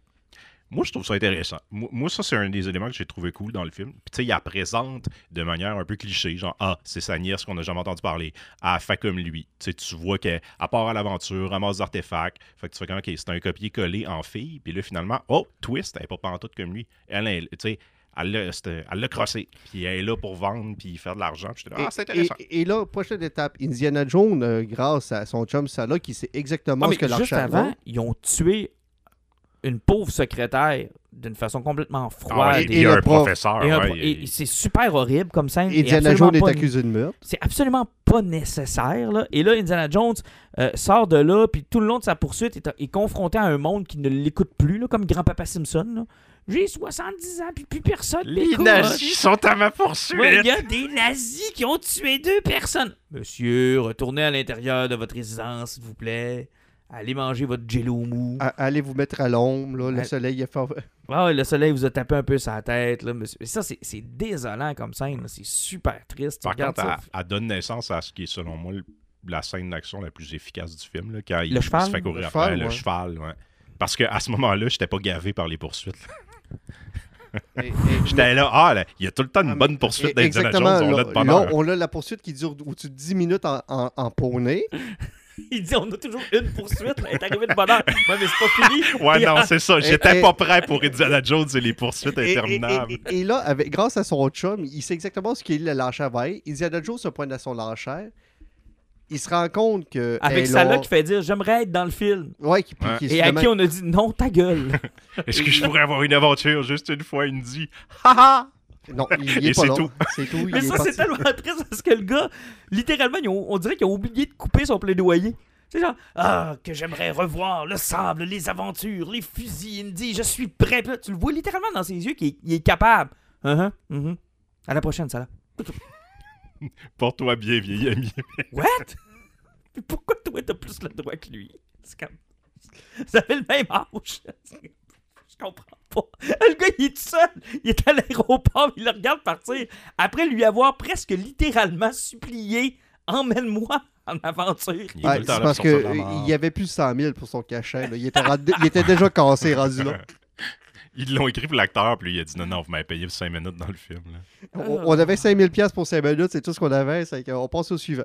C'est terrible. C'est vraiment, mais vraiment triste. là. Mais bon, euh, fait que là, il s'en va, puis il trouve la place où ce qu'il y a l'enchère. Effectivement, puis pendant qu'il veut la casser, là, t'as Chat qui commence à faire des jokes comme de quoi qui est recherché par la police parce que tu dis, bon, mais elle parle de ça de façon très nonchalante. Encore une fois, c'est des amis d'Indiana Joe qui sont morts, puis elle, à chaque fois que quelqu'un meurt, elle fait des jokes qui sont un petit peu déplacés. Et là, il y a une poursuite qui décolle après de ça, puis là, bizarrement... Une autre. Une autre. Mais avant que la poursuite commence, l'élément déclencheur de la poursuite, c'est qu'il y a un gars random qui arrive là, un Italien. Là, tu découvres qu'il était fiancé avec à elle, puis elle a floué pour payer ses dettes de jeu, puis c'est pour ça qu'elle veut vendre le cadran. Et ce gars-là, il est follement amoureux d'elle parce que c'est- possiblement c'est la femme la plus extraordinaire, extraordinaire du monde. Il est prêt à la poursuivre pendant 22 minutes à travers la ville, juste parce qu'il l'aime puis qu'il va tuer. Une poursuite qui ressemble beaucoup à cette poursuite dans Jurassic World, là, quand ils sont dans l'espèce de marché noir, là, puis qui Ouais. détruisent une ville où les gens qui sont autour ont l'air de des Sims. Genre, personne réagit. Ouais, Non, il n'y a à- pas de, il y a pas de réaction. C'est c'est à peu près la même poursuite que dans le dernier Ju- Jurassic Park de Minion. À Ben, c'est travers ça, la c'est ville. c'est ça Ouais, que je dis, c'est c'est ça exactement dire. C'est la même, même, même, même, même Elle sert à rien, puis elle présente du monde que tu verras plus jamais dans le film. Tu sais, ceux-là qui avaient des guns, qui Ah oui, puis la méchante, la méchante qui était là, que tu n'as jamais revu dans Dominion. C'est le même principe. Et Ça- autres sont là pendant affaire. 22 minutes et tu les revois plus jamais après. Ça, c'est encore, encore un élément du film qui a été écrit où ce qui avait défini un personnage comme ça. Puis Huit mois plus tard, ils ont complètement abandonné l'idée parce qu'il était rendu ailleurs et ne pouvait plus retourner là. Puis malheureusement, la séquence a coûté trop cher, était trop grosse, il ne pouvait pas l'acheter à la poubelle. Ça fait qu'il était encore ramassé avec un set piece qui, était, qui servait à rien, puis qu'ils n'ont pas eu le choix d'utiliser parce que c'est trop Avec gros. un storyboard qui dit Bon, là, Indiana Jones va ramasser l'artefact, il va monter sur le toit, et là, il va se balader avec son fouet entre chacun des buildings. Puis là, ils ont regardé, puis bon. Harrison Ford de 80 ans, qu'est-ce que t'es capable de faire? Il s'est assis dans le char, puis il a dit Je vais conduire. Et ça, c'est le même tout le long du film. Et- Il pourrait avoir des scènes d'action intéressantes, mais tout ce qu'il nous dit qu'il est capable de faire, c'est du char. Puis euh, les trois grosses séquences d'action qu'il y a à la fin du film, ben, soit qu'il est blessé ou ben, il est dans le combat. Et là, l'affaire, c'est que euh, ce qui est merveilleux aussi, c'est cette super séquence où tu essaies dans ta tête de remettre les pièces pour savoir où est-ce qu'ils sont. Parce que là, ils te montrent le bord de l'eau. Puis là, tu te dis, OK, il faut qu'ils se rendent au bateau. Mais là, pendant 20 minutes, il n'y a plus d'eau. Il y a des détours, ils tournent, ils montent, ils descendent, ils sont dans le milieu de la ville, ils sont dans un marché, ils reviennent, ils remontent, ils redescendent. Et les, na- les, les nazis les trouvent quand même. Nazis, Ça Ils fait- les trouvent quand même. 35 ans que j'habite dans la même ville, là, puis quand je prends un quartier avec lequel je suis pas à l'aise, là, je regarde au stop, puis je fais comme, bon, ben, je suis perdu, Ok. je ne sais pas où. Eux autres, là, ils sont tout le temps en train de savoir ils s'en vont où, ils sont au milieu du Caire. ah, c'est- C'est- Et c'est terrible, parce que là, à un moment donné, whoop, il se rappelle qu'il fallait qu'il y ait vers de l'eau. Fait que là, il y a de l'eau qui réapparaît. Là, tu comme, hein? Ça sort de où, ça? Et, et sans compter que dans ce film-là, ils ont tendance à utiliser toutes des séquences d'action qu'il y avait dans les précédents. Tu sais, là, dans cette poursuite-là qui dure 22 minutes, tu vois des éléments de la poursuite du premier Indiana Jones dans Raiders of the Lost Ark. Mhm. Euh, les éléments qui sont dans les petites motos, ils volent les éléments du kart de, de, de mine de, et du, euh, du de temple maudit. Oui. Puis toutes les séquences, puis La moto. la moto Dans, euh, euh, dans Holy Grail. Holy Grail. Et là, tu te rends compte qu'ils volent toutes ces séquences-là. Puis à l'époque, ils ont fait le premier Indiana Jones. Puis même tous les films d'action à l'époque, il y avait beaucoup des plans qui étaient accélérés. C'est que les chars roulaient pas super vite parce que. Il n'y avait pas de technologie pour, il était pas capable de filmer ça, puis si jamais le char il plantait puis faisait des tonneaux, il y avait de la jambon. Ah, puis tu as gardé une espèce d'aspect. En euh, passant, là, t'as peu, là, je vais le sortir parce que ça me gosse. Le troisième, il s'appelle Last Crusade. Ah ouais, Last non, Crusade, ouais, excuse-moi, Last Crusade, ouais. Mais euh, c'est Ça ça, c'est parce que tu te rends compte que tout le long de ce poursuite-là avec les motos, 80% du temps, quand tu vois, ils sont en plan accéléré. C'est parce qu'on est en 2023, là. Tu peux rendre hommage en faisant un ou deux points en Joe pour le montrer que, t'es- que tu respectes le visuel de ça. Mais le faire tout le long, c'est sûr parce que t'es pas bon. Mais c'est ça qui est chiant, c'est James Mangold. Puis on est en train de, On le sait qu'il est bon. on est en train de planter sa réalisation en disant que c'est du- c'est c'est une catastrophe. C'est pas lui. C'est c'est sûr que c'est pas lui, là. Non, non, il est bon, James Mangold. là. Ça n'a aucun style de rapport. Là. C'est- Et il y a des moments où tu le retrouves d'ailleurs. Parce qu'il y a quand même des moments forts dans le film, des fois où tu fais OK, oui, ça, c'est, c'est probablement lui qui, a- Ouais. qui a tenu son bout. Hey, et on a oublié de dire qu'il est très important de statuer que le nouveau demi-lune Oui, euh, t'es dit. Est, est capable de conduire un avion.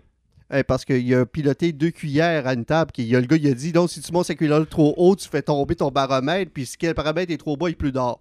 C'est ça. En fait, c'est la limite de, des personnages dans ce film-là. Il arrive quelque chose et ils disent, tu sais, comme on chialait au début, ah, il nous présente son ami qu'on n'a jamais vu avant, rien que pour nous montrer le père du personnage principal du film finalement. Ben, t'es dit, c'est un petit peu ça. À toutes les fois qu'il arrive quelque chose, tu sais, ah, il y a un avion, t'es dit, nous apprend. Ça a toujours été mon rêve de conduire un avion, mais je l'ai Teddy jamais fait.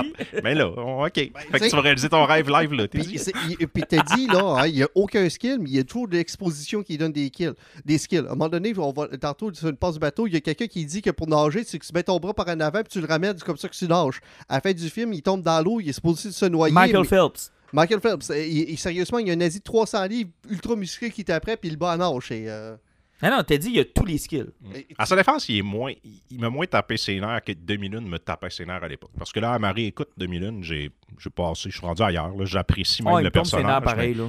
Mais, dit, moi, je comme. On dirait qu'il genre, il est pas assez présent que tu te tannes. hein. ben, il serait mort, puis je m'en serais pas rendu compte. Ben, en fait, le problème de Teddy, c'est que le personnage de Phoebe est tellement insupportable. Elle prend tellement de place. Mm. T'as tellement le goût de la puncher pour aucune bonne raison. Que tu pardonnes au pauvre petit Eddie en te disant il est probablement lui aussi victime de elle. Son personnage est tellement caricatural. Euh, elle parle fort. Elle se fait un malin plaisir à prouver qu'elle a toujours raison. Euh, elle essaye d'être drôle quand elle n'est pas drôle. Et tu te rends compte que c'est tous des traits de caractère qui font aucun sens d'un être humain vivant normal.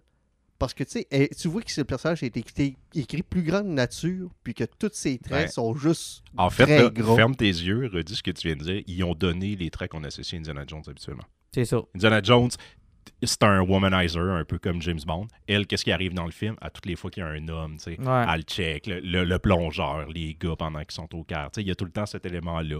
Le fait qu'elle fait des jokes qui sont pas vraiment drôles, Indy est tout le temps de même avec ses Ouais, one-liners. que- Le fait qu'il il veut prouver qu'il a raison, puis Indy fait ça. C'est littéralement, ils, ont, ils en ont fait une Indy féminine. Genre, c'est le transfert du flambeau. Sauf que ça ne fonctionne pas. Ouais, effectivement, parce que Indi- Indiana Jones a de la sympathie puis de l'empathie. Tu sais, que ses chums sont dans le trouble.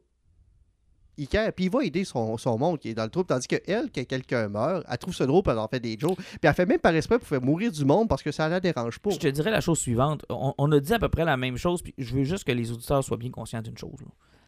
On a dit la même chose du personnage, euh, puis je parle pas de nous, là, je parle des gens en général. Le personnage de Ray, par exemple, euh, qui était euh, all, all Ce powerful. qu'on appelle all- une Marissou. Bon, là, une ouais. Marissou. Mais encore là, j'étais pas d'accord. Tu sais, Ray puis Luke, ça se ressemblait pas mal, là. Ouais. Ray était moins désagréable que le personnage de Phoebe. Moi, le personnage de Phoebe, c'est pas à Ray que je veux la comparer. C'est à Shia LeBeouf. Pour moi, c'est pas une question de sexe, c'est une question de génération puis de tu peux pas copier un personnage qui est déjà présent. Shia LeBeouf, ils ont fait la même chose. Dans le 4, c'était un jeune indie désagréable, fatigant, tu voulais, tu voulais, tu voulais le battre. Effectivement, parce qu'ils ont enlevé les deux ou trois éléments qui sont importants à Indiana Jones. Sa maladresse, sa sympathie, puis le charisme. Puis Ben, Indiana Jones, c'est Harrison Har- Ford. Har- Harrison Ford, son charisme, il est pratiquement impossible. Ça fait qu'ils mettent ces traits-là, puis ils dépassent une limite ce qu'ils ne devraient pas avec des acteurs qui ne sont pas capables de chercher ce moment Tu sais, c'est comme, on va prendre Han Solo, par exemple. Mhm. C'est un trou de cul de la pire espèce. Sérieusement, tu prends un New Hope, il les laisse crever là, mais de- finalement, il y a un petit remords, il revient, puis il réussit à sauf qu'il était parti, là. Non, il s'en allait. Euh, Tu commences Empire Strike Back, il sac son camp. S'il est resté avec les autres, c'est pas parce qu'il voulait, c'est parce que son vaisseau a stallé. Ah Il est resté là parce que son vaisseau a stallé, parce que sinon, il était parti. Puis s'il est dans le retour du Jedi, c'est parce qu'ils l'ont dégelé, puis ils l'ont remis là. Mais en même temps, oui, mais tu sais, je veux dire, le scénario est écrit autour de ça et c'est, tu sais, je veux dire, c'est pas, c'est pas une grande histoire non plus. Là. Ils le font bien paraître, puis ils nous disent que c'est un bad boy en solo. Mais au final, quand tu regardes ses actions, tu fais comme Ah ouais, mais il y a des remords. Ouais, ouais, mais il y en a eu des remords. Il est revenu. Tu sais, je veux dire, c'est un personnage que c'est un bad boy qui. Les gens disent que c'est un bad boy, puis lui se définit comme un bad boy, mais il agit pas comme un bad boy. Ouais, mais c'est parce que dans ces histoires originales qui ont censuré parce que quand on a vu le film, finalement, il était supposé d'aller voler du gaz, puis finalement, il l'a donné à la rébellion, puis c'est lui qui l'a parti. C'est un passeur de drogue. Ah ouais, c'est un passeur de drogue. Mais n'empêche que, tu sais, ce que, ce que Jean-Nic vient de dire là, c'est l'élément qui manque à Phoebe. là. Ouais. C'est qu'ils ont Ben- oublié le bout. Elle est attachante. Elle est pas attachante. Puis c'est souvent le problème dans ce genre de film-là. Là, t'es pogné avec un indie qui. Harrison Ford, il a un peu l'air à s'en crisser. Tu sais, il est rendu à 100 000 ans. Je ne sais pas pourquoi il a accepté de faire ça, mais là, les gens l'écoutent. Euh, Ça s'appelle pas Les aventures de la nièce d'Indiana Jones. Et Tu sais, C'est il- Indiana Jones. c'est- Fait que- C'est la même réponse que Blade Runner 2049 et autres, parce que lui, euh, c'est, il, il- il a juste un arme d'acteur. Lui, pour lui, c'est une job.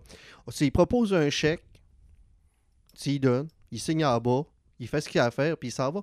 Euh, ça va faire 20 ans qu'il y a des entrevues, parce qu'il est revenu pas mal, sa mise. Puis à chaque fois qu'il revient, là, le monde, il parle toujours de Grido, des affaires d'argent, puis il envoie chier tout le monde. Non, il s'en Ah, il- pour lui- il s'en crisse. Il n'y a aucun fandom. tu sais. Lui, il n'aurait pas pu jouer dans Star Trek parce qu'il n'aurait pas pu faire les conventions, parce que lui, une fois qu'il a fini un rôle, C'est fini. il, il sort de la. il- Quand il a fini, a fini la dernière séquence, son personnage n'existe plus, il s'en va. Tu sais, il voulait même pas être dans Return of the Jedi. Il longe là en disant repense-y. Il est devenu un élément du film pour qu'il puisse penser à, à son affaire. Puis tu sais, l'autre affaire, c'est que tu parles de Blade Runner. Mais Blade Runner, Denis Villeneuve l'a utilisé comme il pouvait l'utiliser par contre. Puis, je veux T'sais- dire, il y a- ça prend un bon bout avant qu'il arrive dans le film. C'est pas tant à propos de lui non plus. C'était- dis, bien il- utilisé. C'était bien là. amené. C'est pour ça, là, c'est Indiana Jones. Là. Tu t'attends à le voir, puis effectivement, tu le vois. Mais le film cherche tout le temps à dire on voudrait que ça soit elle, mais en même temps, on est conscient que c'est Mais Indy. il faisait la Mais ça va même être lui, chose mais- avec Shia LeBeouf. Ouais, il faisait la ben même, oui. même Puis affaire. ils n'ont pas été capables de statuer, puis Chris, ils l'ont tué entre les deux films, tellement ils ne savaient pas quoi faire avec ce Le monde a tellement détesté ce personnage-là qu'il n'était même pas question qu'il revienne recasté par quelqu'un Ben, d'autre. non, il aurait pu revenir si Shia le bouffe c'était pas auto-censuré avec toutes ces niaiseries d'Hollywood. Non, mais il aurait pu le recaster à la limite, là, Alan. Ah, mais, euh, À grosse non, limite sale. ben, ça, ça aurait pas marché. Là. Ouais, c'est possible. là. Ben, je il, continue, je- je il vous est aussi bien de l'oublier. Ils ont oublié de l'écrire dans la deuxième partie du film. Au début, c'est intéressant, l'espèce de bad boy, avant que tu saches que ce soit son fils, avant qu'il ait le reveal.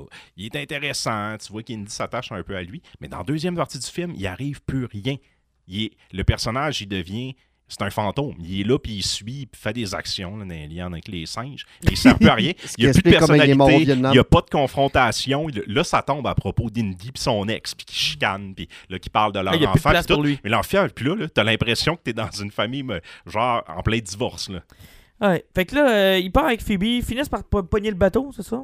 Ouais, il pogne Bon. le bateau parce qu'il se rend compte que euh, la, la dernière partie du, du dial est, est 30 mètres en dessous de l'eau. C'est ça. Puis ils savent où, grâce à une plaque qu'ils ont trouvée.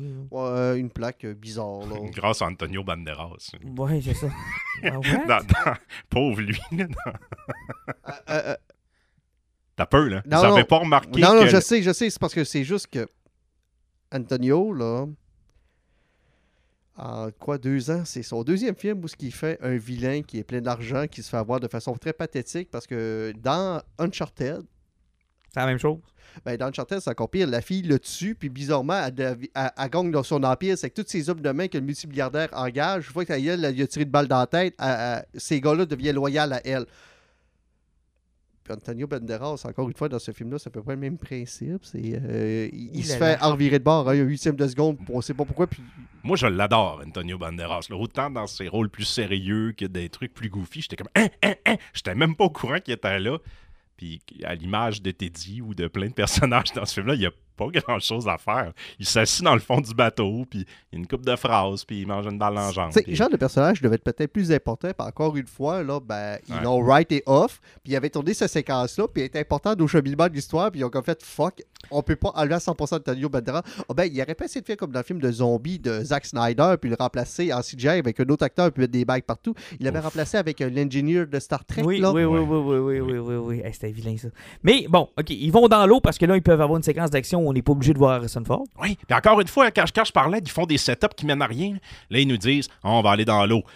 Pas plus que trois minutes. Fait que là, tu imagines déjà, tu non. le sais, tu te dis, Ah, bon, là, ils vont puis être pognés, le trois minutes va être là, ils vont vouloir les remonter, ils vont se faire attaquer par Ah, des pieuvres, ah, ils seront pas capables de remonter. À- Non. avant, avant de sauter Le dans l'eau, il faut, comme, d'instance. il faut faire attention.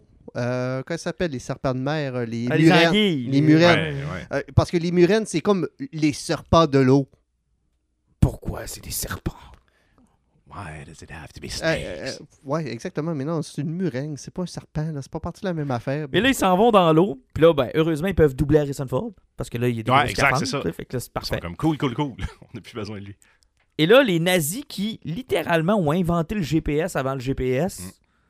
les trouvent. Parce que là, pour une fois, ils étaient comme, ils s'en vont à la mauvaise place, les nazis. Puis là, ils disent, nous autres, on est capable d'aller dans le milieu de l'océan, on va savoir exactement où aller le chercher, puis ça fonctionne bien. Mais non, comme par magie, les nazis les ont suivis. Puis là, elle, elle lit la tablette qu'ils ont trouvée qui est supposée mener à la deuxième moitié du cadran. Et elle fait ça dans une séquence où ce que est supposée de flouer les ennemis en disant qu'elle est pratiquement de leur bord pour être super motivée, mais en ramassant un bâton de dynamite. Oui. Puis là, elle fait sauter le bateau. Et là, tous les amis d'Indiana Jones qui étaient sur le bateau sont tous morts d'une balle ou ont explosé avec le bateau. Ou sont allés sur le mini-bateau à côté qu'on avait oublié, qui est convenient, qui est plein d'essence. Encore une fois, trop de films bizarres, genre, Puis faut qu'on aille en Italie l'autre bout du monde. Heureusement, le bateau est plein. le bateau- la, la dynamite tombe dans la cale. Et 20 minutes après, le bateau n'est pas encore coulé. On parle Mm. d'un bâton dynamite. Normalement, ça aurait dû faire un trou de 3 mètres minimum dans le fond de la cale, puis le bateau aurait dû couler comme une roche. Mais 20 minutes est encore là. Mais pire encore, il y a une séquence de ce film-là que j'ai beaucoup aimé qui s'est passé par après parce que, encore une fois, Shaw, le personnage de Phoebe, fait une joke comme de quoi qu'il y a du monde qui sont morts sur le bateau. Et là, tu as Harrison Ford qui la regarde, puis qui dit C'est parce que c'était mes amis. Et là, il y a un blanc, il n'y a plus personne qui parle. Et là, tout le monde spécule. Est-ce que c'était vraiment écrit? Oh, ben, c'est Harrison Ford qui a comme fait, c'est parce que ça marche pas, puis qui a dit, c'est parce que mes amis sont morts. Puis ils l'ont laissé dans Ils le l'ont film. laissé là, mais tu sais, ça a vraiment jeté un blanc là, puis ils ont comme fait, Mais dans le cinéma, Ben. là, il y a eu un fret quand ça s'est arrivé. il y a personne qui rit, là, c'est tombé fait comme- mort. Ben, Oh. c'est bizarre parce que je me rappelle cette scène-là, mais moi, au contraire, je l'ai vécu. Parce que, tu sais, moi, je, le trouve sais, intéressant quand même, le personnage de Phoebe. Puis moi, c'est à ce moment-là où c'est comme une petite fille excitée. Puis c'est comme, euh, elle, elle, va le voler, elle va vendre de l'argent. Tu sais, elle n'a pas vraiment de morale. Puis c'est à ce moment-là où elle fait comme, elle est comme excitée. Non, on vient de faire sauter quelque chose. Puis là, il fait comme, ouais, mais là, c'était mes amis. Puis là, c'est le moment où elle se rencontre un petit peu. Puis ça. Puis tu sais, c'est comme le premier clou. Puis là, après, il y a la scène où il parle de ce qui est arrivé à Mott. Tu sais, je veux dire, c'est. C'est cave, puis c'est de l'exposure, mais tu sais, là, ça vient comme cimenter ce côté-là, où là, elle prend un petit peu plus au sérieux, puis elle se rend compte. un Et peu. moi, je l'ai vécu, Moi, je l'ai comme, vécu euh, je l'ai vécu comme un coup de pelle d'en face. Ça a fait comme, hé, ils sont en train de Arrêtez eux-mêmes, d'avoir du fun. sont même eux-mêmes en train de, de, de, de- d'underliner ce qui marche pas depuis le début du film. Je fais comme, oh, là, ça va pas bien, là. En tout cas, si vous C'est- vouliez pas que je le capte de même, C'est c'est comme le moment où ce que le film se réalise que est, est apathique, là. C'est que ce personnage-là, il n'y a rien d'attachant, là. C'est parce que. Chris, Il y a rien compte. là. Tu sais, Elle selfish, c'est incroyable. Puis euh, peu importe ce qui se passe alentour de elle, tant qu'elle est encore vivante, c'est la seule chose qui compte. elle est désagréable au maximum. là. Mais en, même temps, c'est intéressant, parce qu'au final, tu sais, elle, elle combat ça, elle revient, elle porte des bons De gestes. façon très que, maladroite, Elle a, elle a, on va dire, un character growth. Elle passe de désagréable, selfish, Ah, à, à très désagréable. ah, genre, Ouais, je vais plus te revoir. Et c'est à peu près comme dans Wonder Woman, tu passes d'un gars avec une moustache à Dieu avec une moustache. C'est Bon. c'est la même évolution, là. Et là, il y a les jumelles extraordinaires des nazis qui permettent de savoir où est-ce que tu t'en vas Effectivement, parce que sur une courte période de temps. Ben là, ben là, ils ont emprunté au set de Ring of Power, Martin. t'as Matt Mikkelsen qui est sur le bateau qui ne coulera jamais, qui regarde le bateau, ce que Harrison Ford s'en fait, puis il fait comme ils avaient dit qu'il partait vers l'ouest, mais le bateau drift un petit peu à l'est. C'est parce Il que s'en va à Syracuse. What the fuck, man? Et puis pour se rendre à Syracuse, je pense qu'il fallait qu'il fasse comme le tour de la Grèce, qui remonte dans une autre baie, puis ça. puis- Le gars, il a allumé avec sa paire de jumelles. Il dit, Ils s'en vont à Syracuse. J'étais comme, ouais? Ben, Peut-être t'as- juste qu'il. Quoi? T'as vu un char passer à côté de toi dans la rue, puis il s'en va à Jonquière. Ouais, What the fuck, man? Tu sais, il a peut-être juste fait un petit détour juste pour aller pogner le. Non, non, non. Il s'en va à Syracuse. Hey, le gars vient de pogner à 175 pour rentrer dans la réserve faunique de Laurentide. Ouais, il s'en va en Floride. Ouais. OK. OK. Alors, les- euh, bref, les, les nazis là-dedans sont plutôt efficaces. À savoir où ce que, où ce que les gentils s'en vont. Et là, c'est probablement le bout le plus plate du film. Parce que là, bon, euh, il y a la révélation que son fils est mort au Vietnam. Bon, c'est correct, on comprend. Bon. Puis là, fouille-moi fucking pourquoi on cherche la tombe d'Archimède. D'Archimède, d'Archimède? D'Archimède. Archimède, bon. on cherche la tombe d'Archimède. Alors que quand tu cherchais le- la, la tombe des chevaliers dans le Last Crusade, tu sais, ça. T'avais de l'émotion qui montait parce que c'était un peu, tu sais, c'était- c'était. Mais là, t'es juste comme. Ils sont dans une grotte pleine de touristes. Parce que clairement, c'est là qu'ils vont. Pourquoi? C'est même pas caché. Euh, Encore une fois, euh, ça me fait penser à Uncharted, où que pour faire de la publicité dans une pizzeria, ben, le tombeau était en arrière d'une vitrine dans la pizzeria, en plein milieu de la ville. Et le tombeau où ils ont trouvé l'artefact était en dessous d'un puce, que quand tu regardais en bas, tu voyais le tombeau puis les artefacts. Et là, on était dans la même affaire où ce que tout le monde pense, c'était à peine vu. Là. Ils nous refont le coup de Last Crusade, mais Last Crusade, c'était une des étapes menant au temple, qui était sous la bibliothèque à Venise. Correct. Mais là, c'est ton dernier bloc du film qui se passe dans une grotte. Pas exactement le dernier. Non, il reste un mais- bloc qu'on va y venir. Il en reste un même L'avant-dernier bloc de ton film se passe dans une grotte où tout le monde y a accès et où c'est ultra facile de se rendre. Euh, Honnêtement, c'est la même grotte que les Goonies. Là. hein. Une fois que tu as redescendu dans le foyer, là, il y a assez de place pour faire passer 22 personnes. C'est tellement facile. Là, je vais en profiter pour dire, moi, c'est le genre d'élément. Les films d'Indiana Jones ne se cassent pas la tête avec euh, le réalisme. Ces éléments-là, je suis comme capable de les laisser de côté. En même temps, je vais vous poser une question, puis vous réfléchirez à ça parce que moi, ça me fascine. C'est qui le monde qui répare les pièges? Parce que, tu sais, on les voit, mettons, ils passent quelque part, puis il y a genre, rah, une statue qui tombe, puis qui pète un mur, puis là, il y a genre des, des, des- des- flèches empoisonnées qui revolent. OK, le piège a été décollé. Fine, Toi- le gars est mort. C'est pas Indiana Jones. c'est qui après qui revient puis qui répare? Qui Qui, remet les ça. empoisonnés, qui Et- répare le mur. tu sais. Toi aussi, tu as vu le sketch de Ryan George là-dessus, où est-ce que euh, mettre des scorpions, c'est une job de père en fils? Non, j'ai pas vu Ah, ça. Hey, sérieusement, Ryan George fait des sketchs plutôt que les pitch meetings, puis il en fait un sur les pièges, justement, comme dans l'Indiana Joe. Oh, et finalement, wow. finalement il- et, et pour mettre des scorpions, là, c'est passé de père en fils, puis finalement, ils vont, ils, ils même les fléchettes. Ben, c'est terrible Ah, parce que recrinquer les pièges, effectivement, c'est un estime. Bon, il trouve la fameuse tombe, et là, c'est le bout où il l'échappe le plus. Parce que ils mettent sur la tombe un genre de dragon avec des hélices. Puis là, tu te dis, ah, c'est intéressant. Ah, puis en passant, hein, tu, tu comprends le plan des méchants juste à partir de ce moment-là. hein. Effectivement, parce que Matt Mikkelsen explique qu'il veut voyager dans le temps, pas pour faire organiser la Deuxième Guerre mondiale. C'est parce qu'il s'est rendu compte que Hitler, c'est un douchebag, puis il voulait aller le tuer Day One, puis prendre sa place, puis il allait gagner la guerre comme ça. Sauf que si lui prend la place d'Hitler, la guerre ne se déroule pas de la même façon, donc il n'aura pas l'avantage de savoir où ce que les troupes ennemies vont frapper. Puis ça, c'est sans compter que tu kills Hitler, comment tu le sais que tu vas rester là? Tu sais, je veux dire, il y avait Himmler, il y avait Goebbels, il y avait un paquet d'autres officiers allemands Ah, qui... Ça, ne fait aucun sens, son plan. Aucun. Tu sais, plutôt que de dire, je vais aller voir Hitler, puis là, Je probablement, dois lui filer de l'information. probablement Je vais là, que là, là, les avocats... Puis ça, là, je suis convaincu que c'est ça qui s'est passé, OK? Parce que je sais un peu comment dans les médias ça fonctionne quand on parle de Deuxième Guerre mondiale. là. Je suis convaincu que le premier pitch, c'était, je vais aller avertir Hitler de ce qui s'en vient. Puis les avocats ont dû dire, Hi, on peut pas avoir ça comme plan. Ben, tu c'est- comme le principe aussi, en sortant du film, j'avais soulevé ce point-là, euh, Martin, c'est parce que Indiana Jones, on en a parlé tantôt, artefact religieux, artefact religieux, artefact religieux. Euh, dans le quatrième, à cause de l'époque, c'était Area 51, ça fait que George Lucas a resté fidèle à lui-même. Science-fiction. Là-dessus. Et dans ce film-là, dirais qu'au début, là, t'as Matt Mikkelsen qui te shoot 20 fois d'en face, puis tout le long du film qui dit La seule réalité, c'est les mathématiques. Archimède avait raison dans la science infuse des mathématiques. Tu, vous ne pouvez pas remettre en question les mathématiques. Seules les mathématiques sont vraies. Et encore une fois, là, c'est une histoire parce qu'ils ont commencé avec la lance de Longinus. Ils ont fait on tasse la religion, on met les, mathématiques parce que peu importe le pays, parce que on est ultra sensible.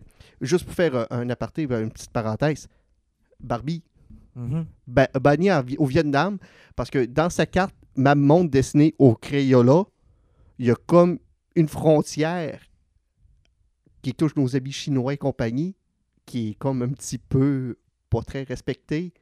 Puis il y a présent dans ce film-là. Et ça fait chier beaucoup de pays. Et Barbie s'est mis dans marde à cause du c'est- des crayon. affaires ultra sensibles, mais tu sais, je, veux dire, je suis convaincu que Hitler doit demeurer plus méchant que le pire des méchants. Ouais.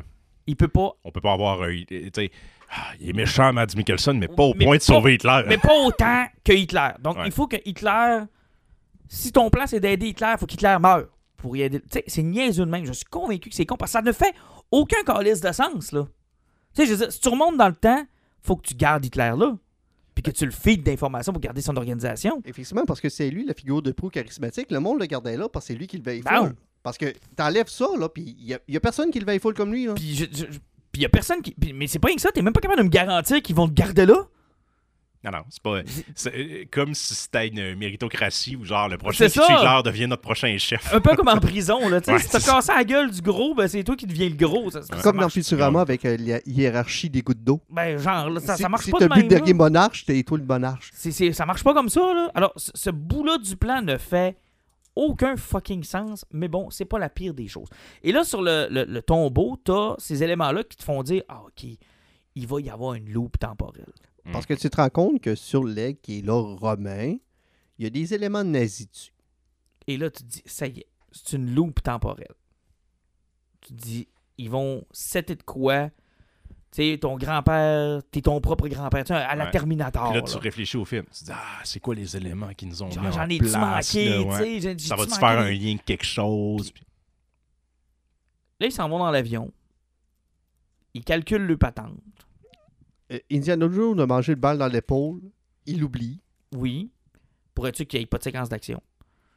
Il est dans l'avion. Et là, il dit à Mikkelsen Ah ah ah ah ah euh, Archimède, il connaissait pas les plaques tectoniques et le mouvement des plaques tectoniques. Vous allez vous fourrer de place. Vous arriverez pas en Deuxième Guerre mondiale. Mais là, trop tard, l'avion est déjà engagé dans la Parce que- fissure temporelle. La fissure temporelle, dans le ciel, que finalement, le cadran te permet juste de savoir où est-ce qu'elle va apparaître, parce que ça peut apparaître n'importe quand. Fait 22 km par 48 km et siphonne tous les nuages et la lumière sur un rayon de 300 km.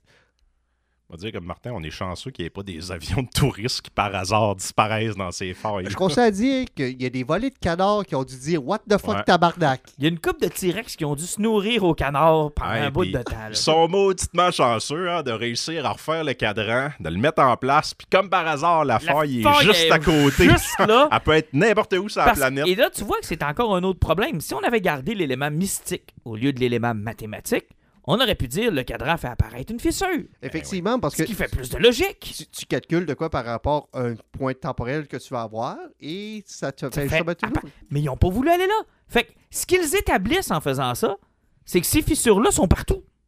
Mais euh, ah, c'est encore pire parce que une fois qu'on va parler de la guerre, c'est parce qu'ils voient Archimède, parce qu'ils vont se ramasser à la bataille de Syracuse en 210 avant Jésus-Christ, je me trompe pas.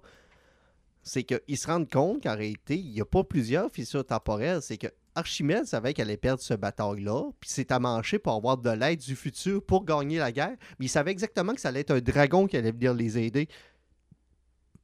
À ce qui fait absolument aucun sens, parce qu'il y avait une seule fissure, il y avait un seul voyage dans le temps à peu près qui était possible. On Puis sait pas ça. pourquoi, on On- sait pas comment, on sait pas qu'est-ce qui, comment ça En a fait, pu arriver? Je- moi, je le vois plus à l'inverse. C'est à cause que eux sont arrivés qu'après lui, il a dessiné ça sur son tombeau. Ouais. C'est pas lui qui l'a calé, c'est ça Non, c'est parce que Indy, dans le film, dit il nous a fait venir ici. Oui. Beau pour moi, il dit il nous a fait venir ici parce qu'il avait besoin de nous. Il avait besoin qu'on le sauve. Ah non, c'est. c'est- c'est- Et, et- et- et c'est ça là, que son assistant dit fait comme tu continues ton travail parce que ça va fonctionner, tu peux pas abandonner parce que ton plan a marché. c'est n'importe quoi. Et là, dans cette séquence-là, quand il arrive, dans le- d'abord, c'est ultra cheap, là, c'est digne de. Et, et- et ça, Ouais, encore une fois, dans, les éléments de film Frankenstein, où ce que ce- la finale du film a dû été filmée en roche, mais roche, Harrison Ford avec la balle, qui fait qu'il peut plus bouger. Euh, tout se passe après en avion, il se passe absolument à peu près rien là. Et la bataille de Syracuse, c'est une des pires choses que j'ai vues. Sérieusement, les costumes, les villages, la façon, tous les décors, j'ai rarement vu quelque chose d'aussi cheap. C'était tellement cheap. Écoute, Cléopâtre, 1963, est plus beau. non, non, c'est pas une blague, là. Non, non, je, je suis d'accord. Clairement, Ça a l'air d'une pièce de théâtre, là. Ouais. Tu sais, là, les films théâtre, Quel là. le Et, senti- et c'est, tu sais, des fois on dit Star Wars, ce qui est cool, c'est que l'univers est vivant. Genre, les Stormtroopers, ils ont, genre, tu sais, le saut est. est Cheap-ass un peu. Là, quand tu vois les Romains, ils ont des capes genre rouges, là, comme s'ils sortaient du lavage. Ah oui, ils sont sur un champ de bataille. là. Ils ont tous du beau linge propre. Hey, oublie HBO puis Rome, là. Ah, non. T'es pas là pendant tout. Leur armure aucune graphique, ils sont en plein milieu d'une guerre, tout est full clean. Et le centurion qui te le présente, là, euh, le gars, il est ultra rasé, il est clean cut, le gars, Ah, il est en pleine guerre romaine, Mais- là. En même temps, c'est batshit crazy le fun parce que t'as un avion avec des nazis, avec des guns au-dessus qui sont en train de tirer sur des Romains en armure en criant pour aucune raison. Ils lui pitchent des bombes. Ça, ça sert comme à rien. L'avion, finalement, ben, tu sais, classique film d'Indiana Jones. Les méchants s'écrasent, puis l'avion explose, puis Bon. il- ça mène à rien. Ignorant ici le plus grand conseil d'Abraham Simpson, Si jamais tu voyages le temps, mon gars, touche à rien. et là, il crisse des nazis dans l'eau, il pète des bateaux à coups de fusil, Hein?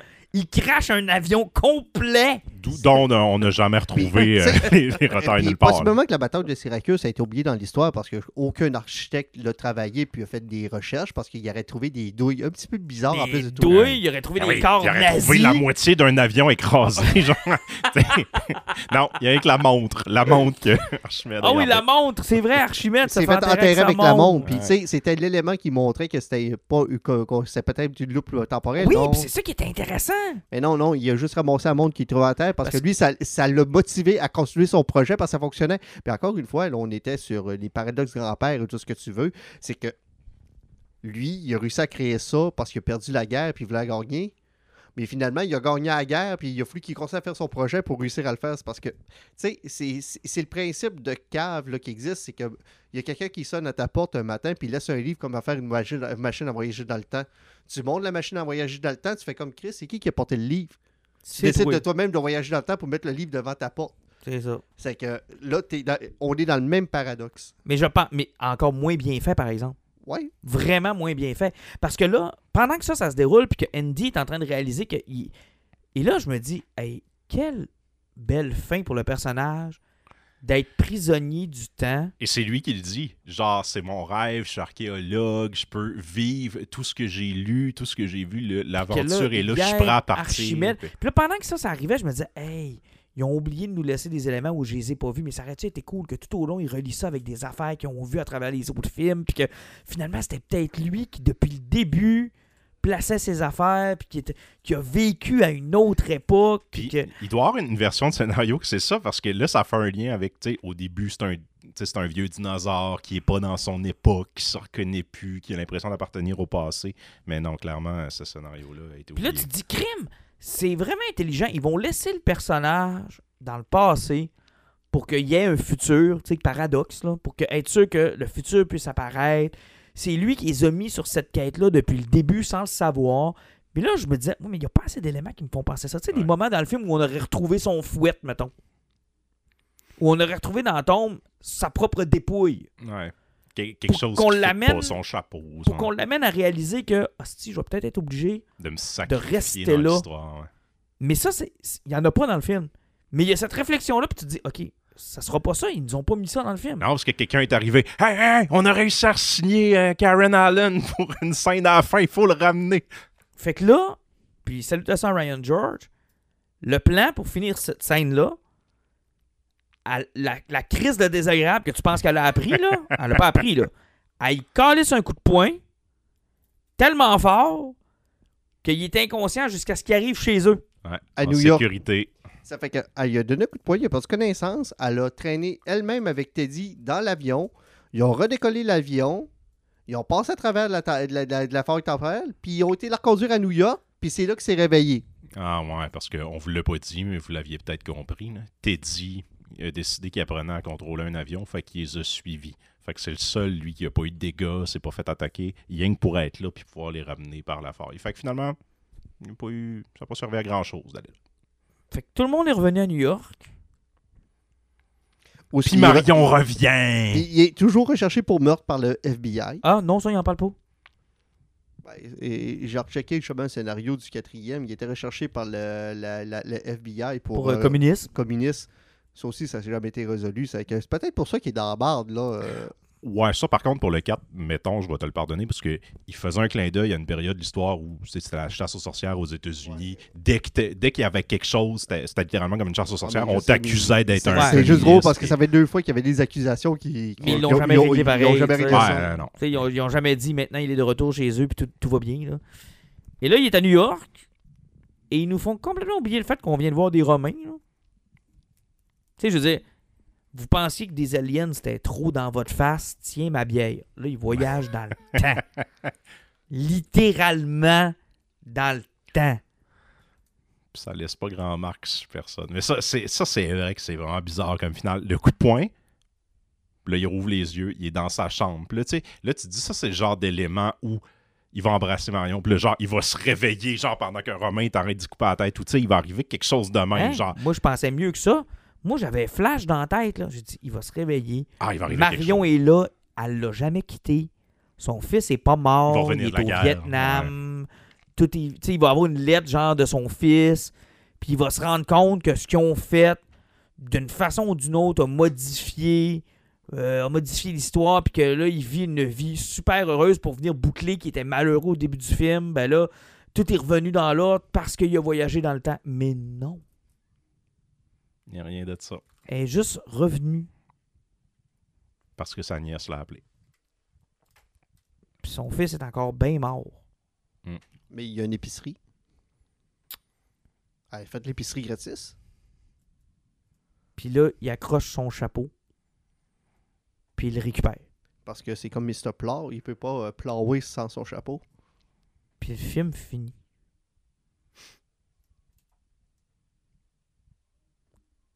Comme ça. Le silence qu'on vient de vous laisser, C'est- ce qu'il y avait dans la salle. C'est- quand- C'est c'est le monde qui n'a pas applaudi à la fin. là. Et, et là, tu te dis, mais c'est quoi cette hostie d'origine de mauvaise idée? Pas finie? Qui aurait pu mener à Ouais. quelque part? Qui mène nulle part? Là, tu te dis, ah, c'est vrai, tu sais, on est, on est quand même rendu à 24 films d'Indiana Jones. Puis, tu sais, il en sort un à tous les six mois. Fait que, tu sais, ils ont probablement pas eu le temps de peaufiner le scénario comme faut. Puis, C'est ça, les amis. Il n'y a, rien d'autre. Je sais pas quoi vous dire. puis je regardais autour de moi dans la salle. Puis, on était, j'étais avec ma blonde. On était trois dans la salle. Puis, c'était l'autre personne qui était là, c'était un monsieur. Il avait de l'air dans la cinquantaine. J'étais là, ouais, lui, il est de cette génération-là. Quand il était jeune, il écoutait au cinéma les indies quand ils sont sortis. Puis lui, il est content d'aller voir le dernier. Il a pas l'air à avoir particulièrement apprécié ça, mais c'était ça.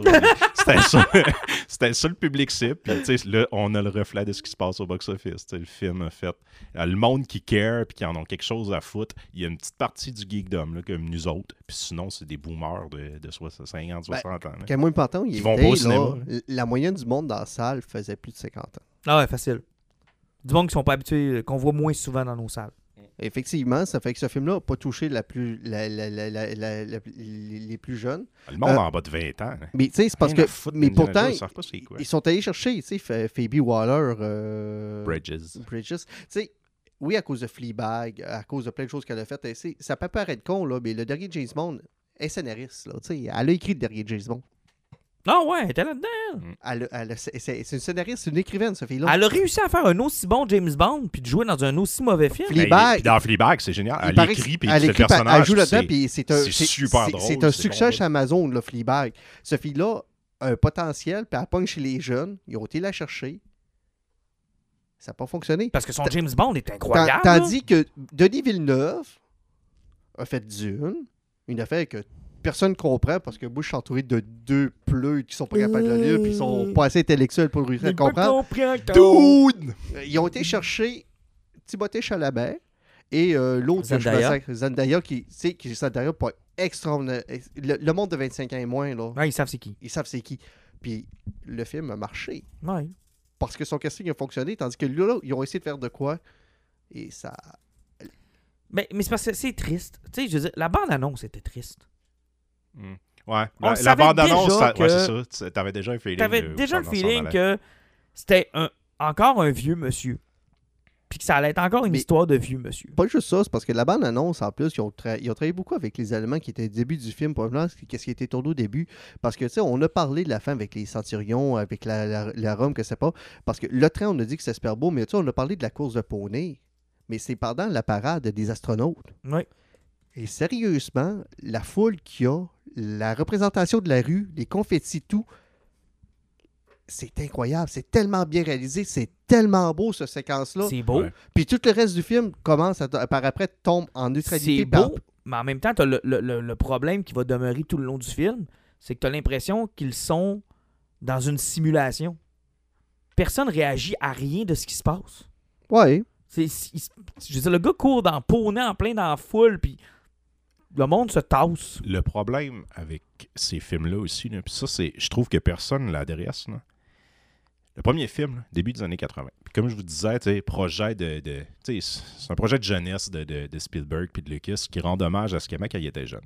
Le fait que les films se passent dans les années 30, 40, 50, c'est pas un élément qui. Tu sais, c'est pas des, des films d'aventure historiques. C'est que parce que le- on est des années 80, on se met genre 30 ans en C'est arrière. ça, c'est que eux, ça. les films qui coûtaient se passaient dans ce C'est ça. temps-là. Fait que c'est pas supposé être quelque chose où tu mets des clins d'œil, où tu as besoin de te casser la tête. C'est comme que naturel. Là, c'est comme si aujourd'hui, on- le monde qui faisait les. Tu sais, particulièrement les deux derniers, même Spielberg, là, il a l'air à l'avoir oublié. C'est comme s'il traitait ça. C'est du. C'est c'est de l'aventure pulp, mais il traite ça comme si c'était de l'aventure historique. Genre, ça devient à propos de faire des clins d'œil à des moments historiques, de, de montrer que, oh là, on est des années 80 là-dedans, mais là, ça fait référence aux années 60 pis tout. C'est pas à propos de ça d'Indy. Indy, c'est de l'aventure, mais là, dans une jungle, avec genre un trésor à trouver, faisait aller dans un pays. Ben, qui à la limite, le temple de- maudit, tu le sais même pas en quelle année que c'est ou à peu près. Ça- ça-. C'est un prequel. Ça C'est se passe prequel. un an avant le premier. Mais c'est ça, mais tu t'en Le sacs. monde l'oublie aussi. Tu t'en sac. Mais non, c'est pas important. C'est pas important. C'est absolument pas important. Ça- ce qui fonctionne dans Indie, c'est des set pieces d'action qui sont super bien chorégraphiés, qui, genre, t'as plein d'éléments, ah, c'est réglé avec ça. Faut que ça Tu sais, soit comme Alan le, le soulignait, il a son côté comme maladroit, mais il est tout le temps sauvé par le Deus Ex Machina, puis c'est ça, ça s'enchaîne, c'est bien fait, puis Spielberg, c'est un, un génie de ce genre de setting-là, puis ça, y- ça, tu sais, ça y va de main de maître. Puis dans le troisième, qui est souvent un petit peu un mal-aimé, il, a- tu sais, il a voulu apporter le côté Le familial. troisième est mal aimé. Oui, pour, pour beaucoup de gens dans les.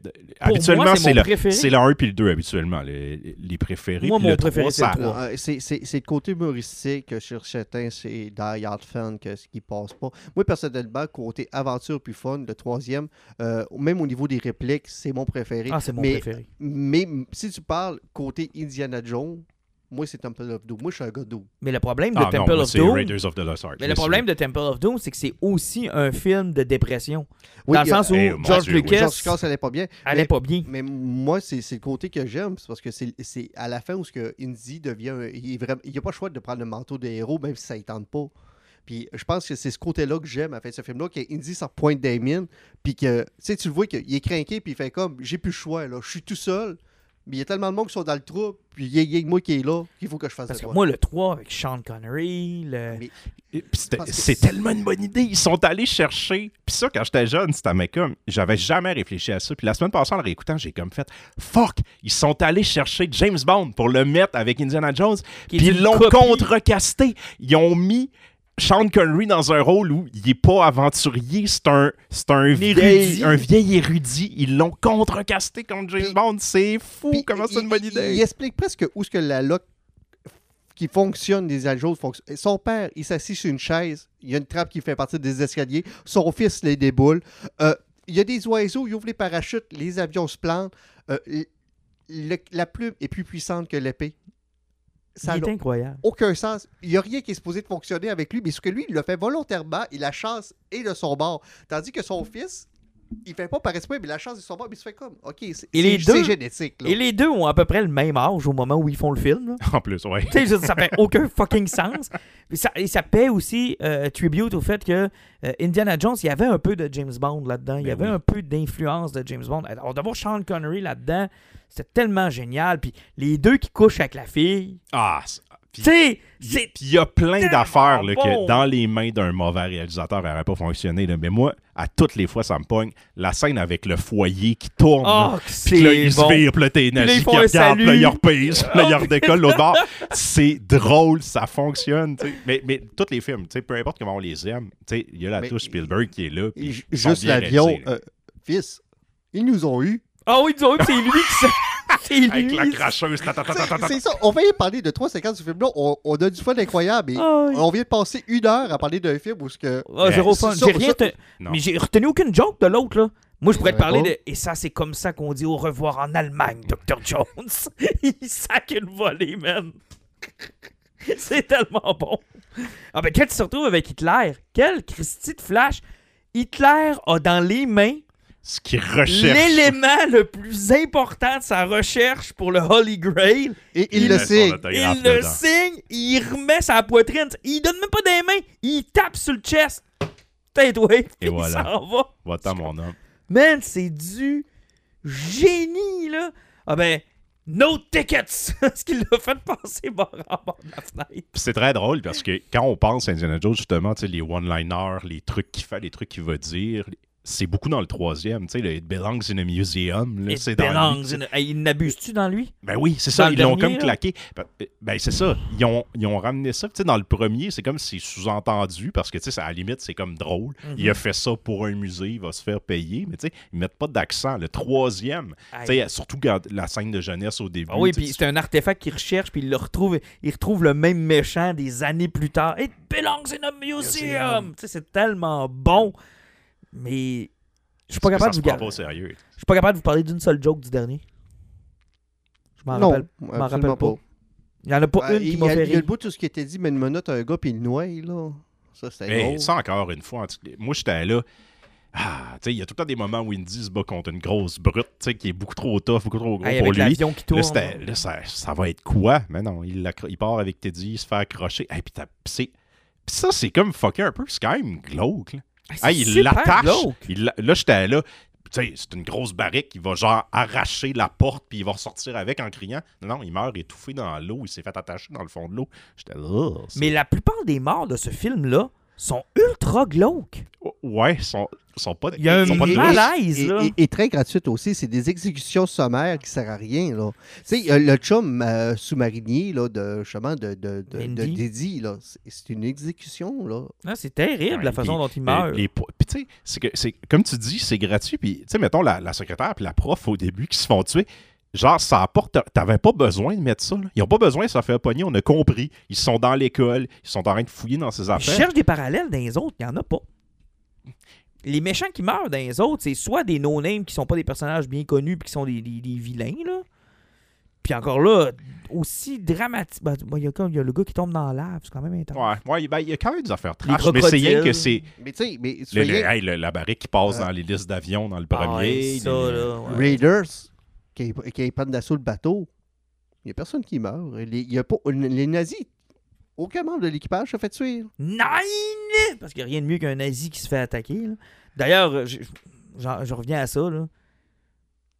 Il y a une coupe de nazis dans le fond de l'eau de l'époque romaine. là. Ben oui. D'ailleurs, ils ont tous leur costume de nazis. Ils se costument pensant arriver dans le bon temps. Ouais. C'est ok. Tu sais, il avait prévu avoir le linge qu'il faut. Et son plan fait tellement aucun sens. là. Genre, c'est quoi la première étape une fois que ça marche? Tu sais, t'arrives en Allemagne, là. Là, t'as voyagé dans le temps. T'as pas l'almanach du peuple, là. T'as même pas amené de preuves que tu viens du futur, là. T'as rien. Lui, la manière qu'il présente, c'est finalement Hitler était un peu idiot. Il pensait Ouais. qu'à lui. On a eu tort de le suivre. Je suis plus brillant que lui. Fait que je vais le clairer. Puis moi, en plus, je sais les places où on est supposé se faire pogner. Fait que je ferai pas comme lui. Mais tu sais, je veux dire, comme Anna disait, à la limite, ça va marcher pour la première affaire. Tu vas empêcher, mais après ça, tu viens de réécrire le temps. Tu sais pas ce qui va arriver après. là. Moi, personnellement, je pensais que ça allait prendre une autre tangente aussi, parce qu'on se rend compte que ce gars-là, c'est lui qui a travaillé cette technologie des fusées, qui a envoyé les Américains dans l'espace. Oui. Et on sait tous que dans la Deuxième Guerre mondiale, il y a eu un problème avec un certain Albert Einstein parce qu'il était juif. Et là, j'ai fait Ah ouais, c'est parce qu'au niveau des avions à réaction, ça n'a pas super bien été en Allemagne. Lui, il a travaillé sur les moteurs. Ouais, mais c'est quand même C'est parce que- fucking Chris- extrêmement compliqué. Mais c'est pas- c'est parce qu'il aurait pu juste dire Je vais travailler ces maudits missiles qu'on n'a jamais réussi à faire. À la limite, là. Tu sais, une fois qu'il a fait ces missiles-là, il peut pas perdre la guerre, là. Personne n'en avait de missiles. Mais c'est quand même fuckingement compliqué. hein. Je veux dire, si, mettons, ton plan, c'est de faire le Biff Tannen, là.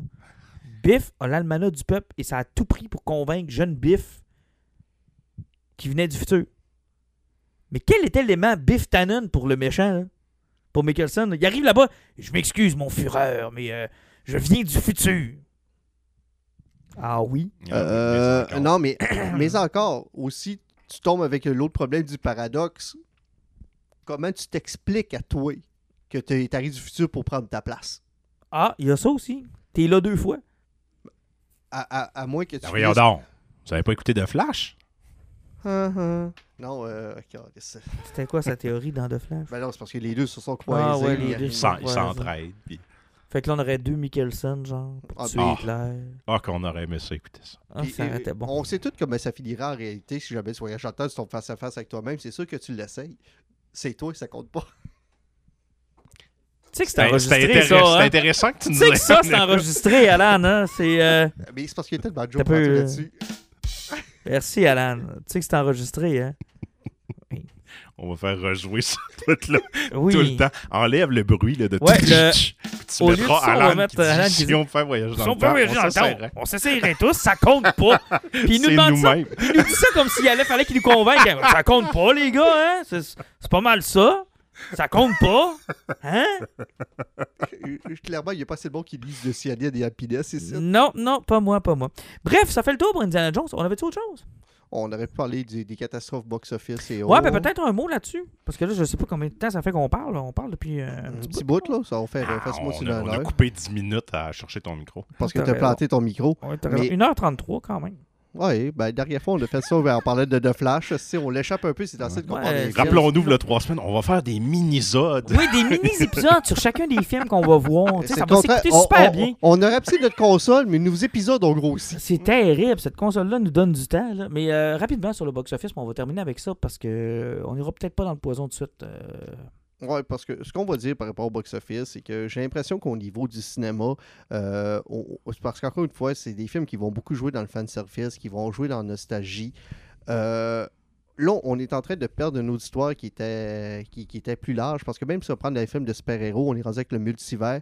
Euh, ma tante, mon oncle, papa, maman, grand-père, grand-mère, Ils sont pas là. le multivers, ils sont perdus. Euh, puis moi, c'est un parallèle que je faisais parce que la semaine dernière, j'ai lu l'omnibus de Infinite Crisis, et Mhm. où ce qu'on parlait justement de ce qui s'est passé avec euh, euh, Tower of Babel, Mhm. euh, ce qui s'est passé au début des années de- 2000 de DC avec Identity Crisis, Oui. avec la mort de Sudini et compagnie, où ce que la BD était rendue ultra collée sur la réalité. On va bien prendre Marvel pour le monde qui lit ça, Civil War. Mm. La mort de Captain America, House of M. House of M, euh, Planet Hall, où ils ont décidé de prendre Hall parce que finalement, il, il était dangereux pour la population, puis ils l'ont casté ailleurs. Euh, la BD était collée sur la, notre politique, était collée sur nos réel, puis ils s'étaient aliénés, les fans de BD, puis ils ont voulu qu'ils remettent ça d'une autre façon par après. Et le problème qu'il y a eu des années 90, c'est que la BD était du spéculation, ou ce qu'au début des années 2000, où ce que, ils ont enlevé le fun des BD, puis ils ont perdu leur lecteur. Et là, présentement, il y avait une auditoire qui était large, puis ils l'ont tellement extrapolé, puis ils ont été chercher le côté niché geek, qui sont en train de perdre, j'ai l'impression, le monde en général, qui sont alentour, qui allaient voir un film pour se divertir et pas se casser la tête. Ben, là, premièrement, il n'y a plus de comédie. Ben, c'est pas payant. Il en a plus. en- encore une fois, c'est un des problèmes, parce que. euh, et tu sais, j'en parlais dernièrement, la partie de Sirène a coûté 250 millions. C'est un film qui aurait dû en coûter en bas de 100. Oui, Tu sais, facile. présa- présentement, là, les gros studios pensent qu'ils ont des fonds illimités, puis qu'un budget illimité égale succès. C'est toujours le film événement. Courent qu'après ça. Parce qu'ils disent qu'une production en bas de 100 millions ne mérite pas d'être au cinéma. Parce que c'est le phénomène Amazon, Netflix, Apple TV. Ils font des films qui sont plates, mais qui coûtent 250 millions. Si toi, tu t'appelles Disney, tu veux sortir un film au cinéma, tu fais un film de 90 millions, mais Netflix, la semaine d'avant, a sorti un film de 250. Tu passes pour le casser. Puis, je suis pas sûr si je dirais il n'y a plus de comédie. On en voit peut-être un peu moins. Ce qu'il y a plus, c'est genre, mettons, de Jim Carrey. Parce qu'on n'est plus dans cette période-là où tu vends un film avec un acteur. Mm. Mais, tu sais, en ce moment, il y a que de même. là. No Hard Feeling. Il y en a une comédie. Oui, il y en a avec, une. euh, Oui, puis ça m'a surpris c'est quand je l'ai Jennifer vu. Lawrence qui est Mais ça m'a surpris quand je l'ai vu. Puis apparemment, c'est super que sympathique, j'ai super pas vu drôle. ça, là. Vous checkerez le budget. Combien? Euh, ça- ça- je pense que ça a sauté 50 millions, c'est ridicule. Ah, c'est n'importe quoi. Une comédie, ça coûtait pas ça. là. Mais bon, C'est pas supposé. écouter moi, je pense que le premier élément à prendre en considération, c'est euh, la vieille règle des années 80-90 qui a sauté. Cette règle qui, rappelle-toi, Jurassic Park 1993. 45 millions. 45 millions. Jurassic Park 1993 sort le 11 juin 1993. Il y a après ça le deal télé où en exclusivité un réseau de télé avait le droit de le présenter, Hmm. qui venait presque un an après. Un an, ouais. Le VHS avec le club vidéo venait six mois avant la sortie en vente du VHS exclusive au club vidéo. Et après ça, presque un an et demi après la sortie du film, tu avais le droit de l'acheter. Oui, c'est un phénomène lequel j'avais été conscient, moi, que j'étais plus jeune, parce que j'ai commencé à collectionner des films. Tu sais, j'ai- slacké ça à l'époque du VHS. Ouais. Puis il y a beaucoup de films qui sortaient à l'époque, j'essayais de les acheter, puis j'étais pas capable. Puis j'avais parlé au, au- au gars de Vidéotron, parce qu'à un moment donné, il y en a qui avait ouvert une boutique à côté où il vendait des films. Puis je me rappelle, je pense que c'était une conversation. En plus, c'est un film vraiment cave. C'est l'effaceur de, de- des Razors de Schwarzenegger. Ouais. J'étais prêt à le trouver nulle part. Puis c'est c'est ça que le gars dit, c'est parce qu'on on est dans des périodes de droit de même. Là, il est disponible en club vidéo, mais on n'a pas le droit de le vendre encore avant un bout de temps. Exact. C'est que les sorties de Day One en club vidéo et en sortie au début des années 90, milieu 90, ça pas pareil. n'existait pas. Ensuite, la première euh, entorse qu'ils ont fait à ça, c'est la sortie home vidéo plus tôt de la date de cinéma. On est passé à 6 ou 7 mois si ma mémoire était bonne. Et quelques semaines après, la règle du, de l'exclusivité du club vidéo est tombée en même temps. Mm. Là, c'était, vous pouvez le louer et l'acheter la même journée. Et la pandémie, en fermant les cinémas, a accéléré le, ça, euh, le tout. Et là, présentement, on est rendu sur une fenêtre de 45 jours entre le cinéma et sur le site de streaming. C'est que si Disney sort un film aujourd'hui, tu te dis que dans 5 semaines, tu peux l'écouter chez vous. Puis t'es déjà abonné. T'as même pas de frais à donner. Si tu as une femme et trois enfants, tu dis Disney me coûte 11$ par mois, j'attends 5 semaines, Hey. ça veut dire c'est payer 20$ d'abonnement au lieu de 150$ de cinéma. Je te donne un exemple qui m'est arrivé cette semaine. Mon, de- mon beau-frère est descendu. On a voulu se faire une soirée cinéma. Puis j'ai dit Hey, Dungeon and Dragon vient de sortir en DVD. Je vais aller l'acheter. Ça fait un an que j'ai pas acheté de Blu-ray. Mais je me suis dit, j'ai tellement aimé ce film-là, j'ai le goût de l'encourager. J'achète le film, on l'écoute. Le lendemain, j'ouvre Netflix. Le film est là. Il est là. T'es content de l'avoir encouragé, mais Tu as habitué tes gens. Parce que c'est du Paramount. Normalement, il n'était pas supposé d'être ailleurs que chez Paramount, mais il y a un deal qui a été signé Ben qui, fait oui. qu'il sort chez Disney. T'as Euh, euh, t'as habitué ton monde à rester chez eux. Puis non seulement tu les as habitués, mais tu leur as donné le contre-argument en plus, l'argument supplémentaire, que ça coûte une hostie de fortune d'aller au cinéma. Mais Rajouter à ça qu'avant la pandémie, il y a quand même des films qui ont, qui ont cété, on a traversé le milliard. Il y avait une certaine rentabilité pour les Endgame films. a fait mal à l'industrie. Avant, là, les studios, ils essayaient tous d'avoir le blockbuster pendant l'été. Là, ils sont rendus, ils veulent capitaliser deux puis trois fois. Chaque studio veut avoir deux, trois blockbusters pendant l'été, puis ils se cannibalisent.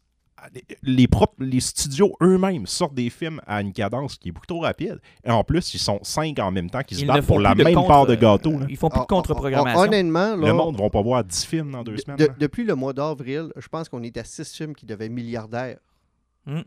pour être rentables. Parce que les salles sont pas plus vides qu'elles ne l'étaient en 2018. Là. Euh, Non, parce qu'au niveau du box-office global par semaine, le cinéma va bien. Et ça, c'est l'important qu'il faut donner. Mais en fin de semaine dernière, justement, The Flash est déjà rendu en 12e position. Euh, Indiana Jones a droppé de façon qui était folle. Insidious a fait du cash. Mais si tu checkes le, le box-office global, Global. euh, North America, on est encore à 150-200 millions en montant. Le cinéma ne va pas mal. C'est les films qui vont mal. Les budgets sont trop élevés. Le reste... Mais tu sais, c'est ça. La problématique est dure parce que les films restent pas assez longtemps, ils se cannibalisent, mais en même temps, s'ils restent trop longtemps, c'est ça, les gens les veulent sur les sites de streaming. Mais ils, ont pu- mais ils peuvent plus rester droits, longtemps. À la, à cadence où ils sortent, ils peuvent plus rester longtemps. Ah. Hey, moi, je me rappelle de l'été de Star Wars épisode 1, puis de Austin Powers, puis de la momie. Là. Non, OK, euh, c'est parce que vous autres, vous êtes trop jeunes. Ouais, mais juste pour te faire finir mon exemple, là, ces trois films-là sont restés du mois de mai quasiment jusqu'au mois de juillet. Euh, euh, t'as- t'as- T'as-tu déjà lu sur la sortie VHS de E.T.? Non, celle-là, non. C'est revoir. OK. Ça a pris plus de 5 ans. Parce que le film n'a jamais arrêté de faire le tour du monde au cinéma. Ben, c'est ça. Jamais. Jamais. Et ce film-là, on moi je me rappelle que j'étais jeune, on avait été le voir au cinéma et jamais on l'a trouvé. Et la première édition qui est sortie, c'est la cassette qui avait le, ta- le, le top, le top vert. Là. Oh boy, ouais. Ça a pris plus de 5 ans, je pense, avec le film sorte parce qu'il faisait le tour du monde en boucle. Et tant qu'il y a un pays qui le présentait, le film ne fait pas sortir.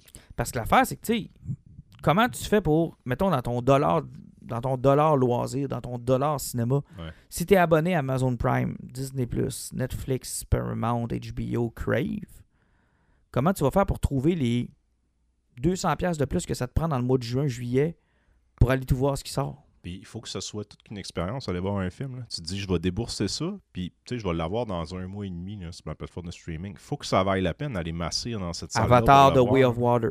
Ben, Genre- Ma blonde l'a écouté sur Disney Plus et elle a eu le regret de sa vie de ne pas être allée au cinéma. Ben- Moi, je l'ai réécouté puis j'ai fait comme, ben. Avatar, j'ai été chanceux. Moi, euh, dernière seconde, j'avais décidé à mon petit frère, on était le voir en IMAX, on était mal assis. Et sérieusement, ce film-là, je le réécouterai jamais parce que je l'ai détesté, mais c'est une expérience qui était incroyable. Euh, en fin de semaine, samedi, je remonte en IMAX, Mission Impossible. Ça va être extraordinaire. En IMAX, ça va être malade. Le dernier, je l'ai vu en IMAX et l'expérience des cascades qui sont filmées avec des caméras IMAX, c'est le même principe que Top Gun. là. Je vais sortir de là puis je vais avoir une expérience et je vais te casser. là. Euh, Star Trek Into Darkness en IMAX, c'est extraordinaire. Euh, J'ai vu Spider-Man euh, Into the Spider-Verse en IMAX. Kong versus Godzilla au cinéma, j'aurais pas vu ça ailleurs. Hmm. Ça m'intéresse Ah, pas de l'écouter ce. Ouais. Écouter Kong à à- Skull là. Island, là, c'était génial au cinéma. Là. Mais ça se voyait, tu sais, sur la TV, c'était encore bon, mais c'est pas pareil. Tu sais, Avatar, je l'ai réécouté sur la TV avec ma blonde, j'ai fait comme il la la la la la la la. C'est pas le. C'est pas, pas, ça, marche pas. C'est pas le médium sur lequel C'est pas le médium. Alors, il y a encore un, Il y a encore une plus-value à la salle de cinéma. Ça, puis le plaisir d'être avec du monde puis de savoir que des jokes fonctionnent ou que des jokes fonctionnent pas. Oh, Indy, là, dans, dans, un groupe. Là, on l'a su qu'il était pas drôle. Oui, on l'a su, su en hostie qu'il était pas drôle. Salle était pleine, Notre salle était pleine, pleine, pleine, pleine. Personnerie. Mais tu sais, j'ai hâte, justement, d'une, deux, euh, le premier, en plus, ça en sortait de pandémie, c'était le premier film. Salle comble, on était obligé de voir le masque, mais j'avais quelqu'un qui était à ses côtés de moi. J'avais une expérience qui était là après presque trois ans. Cinéma plein et le visuel de Denis Villeneuve en C'est IMAX. Dune. extraordinaire. Euh, sérieusement, quel film est sorti? J'ai le Blu-ray 4K. Il est encore scellé. Mm. Parce que mon cerveau veut pas perdre l'expérience que j'ai eu en IMAX parce que, que- c'était trop gros. Là. Blade Runner 2049 sur écran, je- j'ai jamais revu ce film-là. Ben, et moi, je l'ai vu en IMAX en plus, ce film-là. C'est C'était extraordinaire. là. incroyable. C'était fou, là. À part les deux matins qui s'étaient fait vendre le film à tout le monde en parle, qui, qui ont quitté à plein milieu du film parce qu'ils n'ont rien compris de ce qui se passait. Là. Ils, ils- ils- eux autres, ils étaient, étaient ailleurs. Mais tu sais, du Denis Villeneuve, c'est un excellent exemple. là. Ça se voit pas en dehors. en dehors. de- Puis tu sais, je sais que tu l'aimes pas, mais Chris, No- euh, Chris Nolan, euh, Oppenheimer, là, En IMAX, je suis convaincu que si tu le vois pas au cinéma, d'après moi, tu le réécouteras jamais. là. Mais, tu sais, lui, il a cet avantage-là aussi. Il est rendu à un moment dans sa carrière où, tu sais, il vend. Tu sais, il a remplacé, mettons, les- les- un Jim Carrey de ces années-là. Les gens, ils se posent même pas la question. Ils font Ah, le nouveau Nolan, on va aller le voir aussi. Parce que Mission Impossible, j'ai vu encore la bande-annonce en fin de semaine parce qu'il y avait un marathon à Showcase. Ils ont tous présenté. J'ai écouté Ghost Protocol, Rogue Nation, euh, puis Fallout. Un à ça de l'autre, euh, par bout perdu, là, tu sais, comme quand on écoute un film à TV. Là, tu sais, Ouais. genre, euh, tu y prêtes plus ou moins attention si ça joue en fond, puis quand les scènes qui sont. Chris, moi, le sixième au cinéma, j'avais pogné un deux minutes. là. Ah, c'était impressionnant. Christy de deux minutes. Là. Alors, le septième, tu peux être sûr et certain que je vais aller le voir au cinéma. là. Mais le prix, tu sais, moi, je suis chanceux, j'ai une carte qui me permet de ne pas trop payer. Mais même en ayant cette carte-là, moi, c'est comme quand le monde me dit Ah, T'as un qui n'a pas mangé de popcorn. Ben oui, c'est comme T'as un qui n'a pas de prendre de la bière quand tu vas au Centre Bell. Ouais. tu sais, c'est le même monde qui chiale que la bière est rendue chère au Centre Bell. Ben, T'as un qui n'a pas prendre de bière au Centre Bell. Ben, tu sais pas aller au Centre Bell sans prendre de bière. Ben, ça se fait pas aller au cinéma, pas de popcorn. C'est ça que je te dis. J'ai à peu près toujours faire ça, mais à ça, je peux prendre de la bière au cinéma. Donc, Ouais, euh, Mais tu comprends que, tu sais, moi, dans mon expérience, ça en fait partie. T'étais bien content. Je n'ai eu un l'autre fois. de quoi? Popcorn, tu n'as mangé avec moi. C'était mon cadeau de fête. Ouais, je sais bien. T'étais content, non? Oh, oui. Bon. Puis, on, Mais Ray t'es pas content. on a des réalités qui sont, qui sont différentes aussi. Tu sais, on parle de ça là, avec ce qui s'en vient puis qui sort. Moi, dans le fond, là, aller au cinéma, c'est tout le temps, tu sais, c'est compliqué.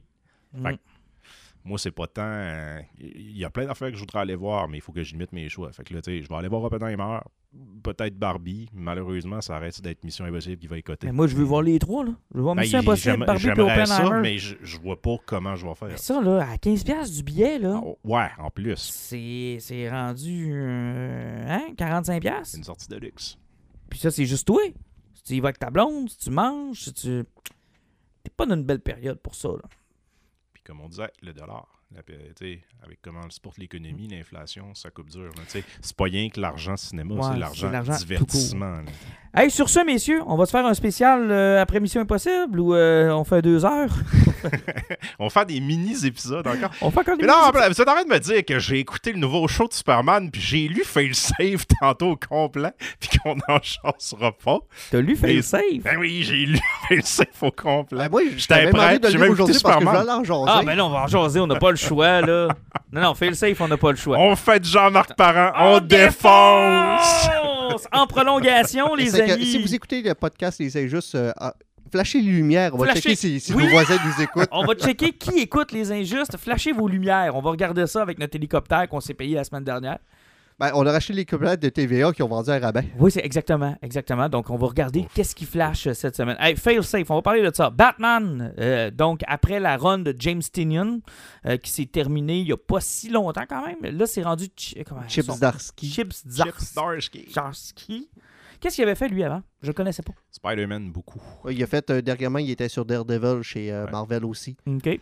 Euh, on nous avait annoncé C'est qu'après. lui qui a fait euh, Batman The Night, dernièrement aussi. Ah, c'était bon ça. Oui.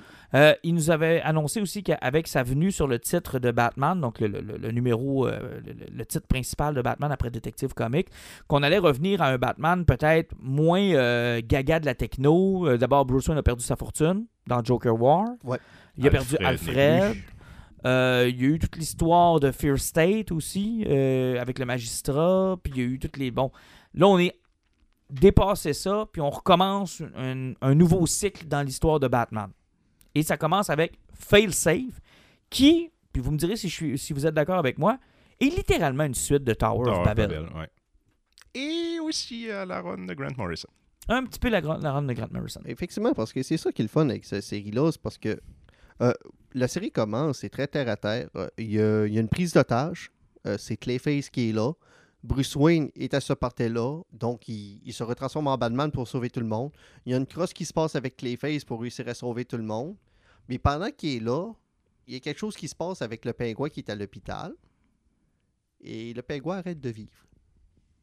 En fait, le pingouin attire Batman dans sa chambre d'hôpital, avait menacé tous les gens riches de Gotham qui allaient tous les tuer parce que lui, il n'avait pas eu la chance que les gens riches ont. Batman n'arrête pas de dire Hey, de quoi tu parles? T'es Si né dans la richesse, né voyons dans donc. richesse, arrête de me faire chier. Puis c'est- il y a une grosse chicane entre le pingouin et Batman qui est extraordinaire. On retrouve. Puis en plus, les dessins, c'est le Batman Returns Penguin. Oui, oui, là. le pingouin, son look est Ah, vraiment, vraiment c'est cool. vraiment le look C'est Batman c'est Returns, M. Jimenez là. qui est sur le dessin Hey, et c'est incroyable. C'est incroyable. Là, c'est vraiment le, le, le- le Danny DeVito Penguin. Là. Tu sais, Avec le, il est encore avec la banquise, puis il est encore avec sa gang, puis tout. Puis là, il veut, il veut s'en prendre à tous les riches. Et Batman va le visiter à l'hôpital, puis il réalise qu'il est en phase terminale. Donc, on sait pas trop quoi. Là, il est en train de mourir. Et il l'a piégé. Il meurt pendant que Batman est là, puis pendant que Batman essaie de le, de le, de le réanimer.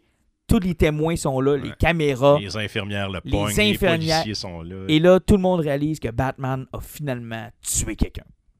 Il a tué quelqu'un.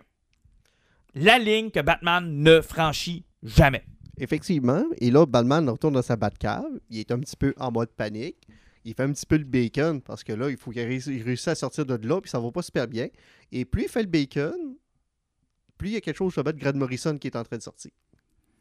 Et là, on se rend compte que Batman avait non seulement un plan pour contrecarrer la Justice League au grand complet, on nous ramène à l'époque de Tower of Babel. En fait, on y va graduellement. Ce qu'on Ouais. voit, c'est il, il s'est fait un fail-safe. Si jamais il franchit la ligne, donc il tue quelqu'un, il, a- il a mis quelque chose en place pour se débarrasser de lui. Puis on sait pas Et trop là, c'est ça quoi. décolle parce qu'il a traversé la ligne, même si on sait que c'est pas lui qui C'est l'a ça. tué. Dans sa tête, ce qu'on comprend, c'est que Alfred, normalement, quand il y avait un, un truc de même qui se passait, C'était la, la barrière morale. il désactivait le fail-safe. Mais là, Alfred est plus là. Fait que le fail-safe s'active. On se ramène à l'époque de Tower of Babel, entre une conversation entre Batman et Superman, où Superman lui dit Écoute, t'as des plans pour tout le monde. Puis C'est- toi, C'est quoi le plan contre toi? Puis là, il répond C'est vous le plan contre moi, la Justice League. Puis euh, Clark qui dit Arrête de me niaiser, c'est quoi ton réel plan contre toi? Et ça l'a triggeré à mettre en place une espèce de robot parfait qui connaît tout, qui est un Batman pur, dans le fond, qui a enlevé le côté humain, qui qui est, comme la qui deuxième est là pour le désactiver. qui est comme la deuxième étape du plan qu'il avait lui-même mis en place dans la, dans le run de Morrison en cas que quelqu'un s'empare de son corps. Ouais. Qui est le Batman de Zarel. Zarura. Vraiment l'élément que j'aimais le moins dans Run de Morrison. Qui, Qui était une bonne idée. C'est-à-dire Ouais. que Batman avait entraîné son esprit en cas où quelqu'un entre en possession de ses capacités pour avoir une espèce de Batman pur sans Bruce Wayne. Effectivement, c'est que. Un genre de MS-DOS. Effectivement, Ouais. si, son, si son Un esprit pétait ou quelque chose dans le genre, mettons que. Euh, un- non, c'était comment ça s'appelait là? Mode sans, essa- euh, mode sans, euh, Mode un- sans échec. mode sans échec. Il a littéralement un mode sans échec. Ça fait que si jamais Télépathe prenait le contrôle de son esprit, ben le mode sans échec embarquait, puis il y avait Batman pur qui embarquait. C'est ça. Et là, on vous raconte tout ça. C'est une super bonne idée. Mais Chips Darsky, là, c'est un esti de bon scénariste. C'est un gars qui a tant des bonnes idées. Moi, là, là, je pense à la troisième page. Il y a une image de trois Jokers avec presque la Bat Family morte au complet. Ils ont du sang en face. Puis là, ils disent Est-ce que tu viens de t'amuser? Et là, Bruce se réveille. Et il dit quelque chose, là, genre, j'en avais des frissons tellement je trouvais ça awesome puis drôle en même temps. Bruce dit Je viens de faire un cauchemar, pourtant je ne rêve jamais. J'ai conditionné mon esprit à seulement rêver quand j'ai besoin d'aide de mon subconscient pour résoudre un mystère. Tu sais, tu fais comme il est tellement rendu loin, il a, tu sais, il a éliminé les rêves, ça sert à rien. Ah, rêve Mais plus, quand il a besoin, il est pogné dans une énigme. Ben, genre, Il rêve. mon subconscient me donne un coup de main, là, je vais me mettre à rêver. Genre, c'est comme, ah, que c'est drôle, puis c'est cave. Il pousse Batman là, dans ce qu'il y a de plus ridicule, mais à notre grand plaisir. Il y a Mais- littéralement une scène dans cette, dans cette série-là où il doit se sauver de son robot parfait. là. Puis là, son robot parfait, évidemment, tel un, mo- un professeur Moriarty, en- anticipe tous Ouais, il les, est toujours un pas en avant. Il y a un ou deux pas en avant de Batman tout le temps. Il se ramasse dans l'ancienne Watchtower de- sur la lune de, de la Justice League. Ouais, parce qu'effectivement, parce que le robot fait le save juste avant, il a éliminé la Justice League un par un. Puis Oui. plus la personne qui l'attaque est fort, plus il est puissant. Puis, c'est qu'à un moment donné, il a même fallu qu'il élimine Superman. Parce que si Superman était proche du robot, le robot était beaucoup, beaucoup, beaucoup trop dangereux. Parce que ça commence, tu sais, c'est ça, genre dans un plan du pingouin. C'est relativement simple, puis tout, et c'est ça escalade jusqu'à un moment où, là, on a introduit Tower of Babel, puis là, tu te dis, bah, ben, le Superman arrive, puis là, la Justice League arrive, ils vont bien le régler. Non, non, fail safe, là, on en retombe dans du Tower of Babel, là. il connaît tous les points faibles, puis ah, encore une scène tough, incroyable, là, avec Green Arrow puis Nightwing qui regardent, puis là, ouais, mais là, il a mis des, des pièges partout pour les, les, les méta-humains, puis là, il va faire quoi contre nous autres, puis t'as rien que le robot qui arrive, c'est moi, là. Genre, il est pogne tous les deux, Ah puis oui, il casse, là, c'est comme... Mais tu sais, il les a attirés dans une place de la ville qui était riggée contre tous les membres de la Justice. League. Ils s'en rendent compte, genre, hostie, il nous a amenés ici parce que il y avait de quoi là. Batman se ramasse à la Lune. Écoutez ça, là, vous êtes pas prêts. Là. Il est sur la Lune. C'est mon bout de préféré. La base se fait détruire. Le téléporteur se fait détruire. Les, les jets se font détruire. Fait que Batman décide de se propulser à l'aide de son grappin Et d'un bout de métal qui reste. et de calculer tout ce que ça prend pour faire une entrée dans l'atmosphère. Effectivement. Et, et, et là, tu fais comme, tu fais comme, ah, ça n'a pas de sens. Là, t'as as Chips qui commence à écrire. Il fait comme, OK, là, j'ai mon grappin, j'ai mes capsules d'air. C'est que si j'ai assez de pousser pour faire trop pousser, qui vont me faire avancer à telle vitesse, et là, vu qu'il n'y a pas de contrôle, si je ne perdrai pas de vélocité, je vais être capable de me rendre à cet objet-là. Et possiblement que sur ce panneau-là, c'est là qu'il va l'oxygène de la Watchtower qui était là. C'est que je vais pouvoir avoir ça. Puis il fait comme, là, je suis pas dépressurisé parce que mon costume est fait pour résister au fond de la mer. Donc, dans l'espace, je suis encore correct. Et, à chaque case, pendant qu'il explique comment il fait pour redescendre sur Terre, tu fais comme Ouais, mais ça marche pas, là, Batman ne peut pas faire ça. Et lui, il te trouve. L'argument est écrit en tant conscient, faisait comme Ouais, non, man, c'est parce que ça se peut, tout est là. Là, tu fais comme là, là, il va rentrer dans le bout ça marchera pas. Et là, il t'explique pourquoi ça marche, puis c'est comme Full disclaimer, ça ne se peut pas. Puis c'est ce qu'on appelle Ouais. du techno-babble. là. Il invente des. Mais ça se tient. Il, te met un argument dans Ça la tête pourquoi avec- ça marchera pas. Puis tu sais, t'as du fun à lire ça. C'est ça qui est important. Et là- c'est ça fit avec drôle, le personnage, c'est ça qui est le fun. pour ajouter l'insulte à l'injure, il atterrit esti les ailes déployées comme s'il était sauté d'un avion. À Et là, tu Puis il a calculé pour arriver à côté de la, de la- de la La forteresse. forteresse de la solitude. Puis là, tu te dis, OK, mais ça fait aucun esti de sens. Puis à un moment donné, plus tard dans la conversation, ouais, je viens d'atterrir de la Lune. Ouais, c'est Tim Drake qui dit Là, t'as l'air à mocher tout ce que t'arrives. Ouais, Ouais, je suis tombé de la lune. Tu fais comme, OK, il est conscient que ça avait aucun esti de rapport. là. Il l'a fait, mais ça n'a aucun, aucun rapport. Mais, moi, c'est ça que j'ai aimé de ce numéro-là, c'est parce qu'on on sortait de plusieurs années où ce que Batman avait été over the top. Mm. Vous avez souvent parlé de la run de Snyder, au moment où ce que Euh, Batman oui. avait euh, plus de bon sens. Euh, euh, puis je pense que Chips, en s'appropriant le personnage, il a fait Ah ouais, le monde a été over the top. Tenez ma bière. Parce que, mais, aller. mais c'est de la hauteur de top, le fun, contrairement à. J'aime beaucoup ce que Tom King a fait. Tom King a eu des bâtons d'un héros de la part de Didio, on le sait tout. Euh, lui, il avait une run terre à terre dans laquelle il explorait le côté euh, Bane veut prendre possession de la ville, puis il veut se marier avec Catwoman, puis il y avait beaucoup de. Tu sais, moi, je, je me souviens des numéros où ils vont dans une fête de foire, Batman déguisant Superman, Superman déguisant Batman. Tu sais, c'était extraordinaire, c'était super bien fait. Tu sais, c'était c'était bon. Puis là, il Mais on arrivé. c'est pas ça que les, les fans voulaient. ça. Non, puis là, il est arrivé avec Thomas Wayne, puis les problèmes de Watchmen, puis il est arrivé dans, puis qui là, a été dans annulé. cette marde-là. Après ça, Tinian. Tinian, j'ai rien compris. Je l'ai, Tynion, là, j'ai- là. le- là, finalement, je l'ai complété, j'ai j'ai comme même pas le goût de le lire. J'ai rien compris. Je l'aime, Tinian, là. Je- J'adore ce qu'il fait sur Something Mais is il était, Killing il était pas à sa place là-dessus. Mais il était pas à sa place là-dessus. Puis là, j'ai beaucoup de, de fun. Là, j'ai du fun. Le deuxième volume est, est aussi le fun. là. J'ai vraiment pourtant, hâte. il se passe une deuxième terre parallèle. Puis euh, le fun est là. hein. Ah, J'ai vraiment hâte de le voir. J'ai hâte de voir le deuxième volume. Et les petites side quests sont fucking intéressantes. Ah, Je te dis, dans le deuxième Ah volume. oui, avec Catwoman. puis, Catwoman, puis euh, le Batman de Ouais. à- avec les enfants du, du, du. Puis dans le deuxième, c'est Tim Drake. Là, c'est, c'est Quand, tellement quand bon. il affronte Facesafe à la fin, puis qu'il dit, genre, tu sais, il, il est fait pour battre Batman, mais il est pas fait pour battre Batman et Robin. là. J'étais comme, Ouais. OK. Par contre, il dit quelque chose de tellement awesome. Il est avec Tim Drake, puis là, il dit, quand je suis avec euh, Dick. Dick, tu sais, il fait à sa tête. Jason, c'est un loose cannon, il écoute à rien, il était tout le temps premier. Il dit, Tim, il aime ça, les ordres, les commandes. Lui, là, pratiquer des routines, il tripe. Fait que quand il part avec, là, il, il donne un coup de pied, puis il sait qu'il va donner le coup de pied l'autre bord. C'est comme, ils, mettent de l'avant ce qu'ils font. Tu sais, la particularité du personnage de Tim Drake, tu sais, qui est comme. C'est vraiment un bon soldat. Lui, il est comme.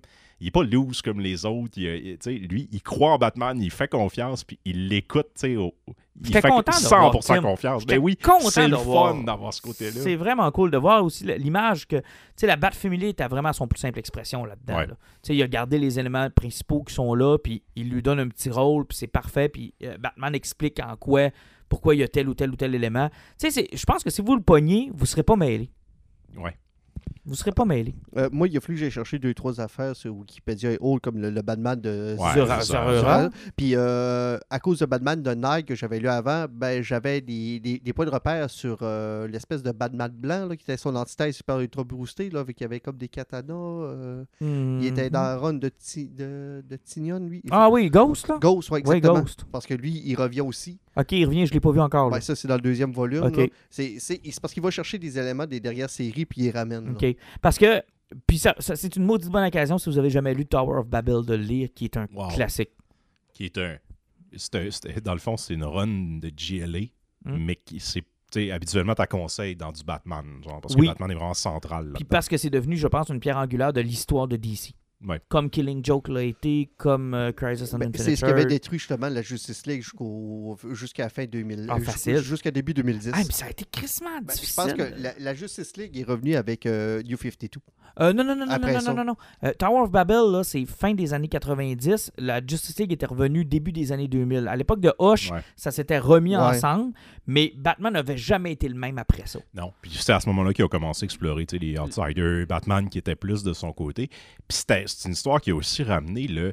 Dans Justice League, tu sais, Batman, il est puissant, mais tu sais, t'as Wonder Woman, t'as Superman. Puis là, ils te l'ont ramené. Oubliez pas que Batman, là, il est, il Il est en haut de la chaîne. Quand Il veut, là, c'est lui qui lit. C'est le gros. Tower of Babel, ça a été le début de la spirale du Batman dark, dépressif. Ouais. Euh, pas dépressif, mais euh, Solitaire. solitaire, paranoïaque. Ouais. Le Hamac, ça a commencé là, puis le, tu sais, qui- a mené jusqu'à Infinite Crisis où le Batman était devenu un, c'était un psychopathe, là.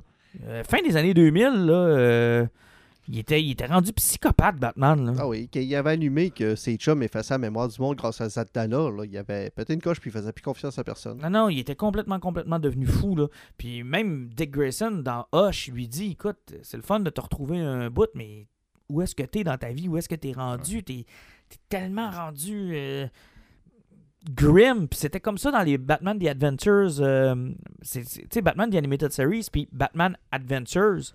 Il y a, y un- il y a un clash dans le comportement de Batman. Puis je viens de lire quelque chose. En fin de semaine, j'ai lu les der- deux derniers tomes là, de, de- de Nightwing de Tom Taylor qui étaient Mhm. sortis. Et justement, Oh, il y a un bon, moment avec, euh, avec Barbara Gordon où ce que lui, il n'est pas capable d'avoir une relation avec elle.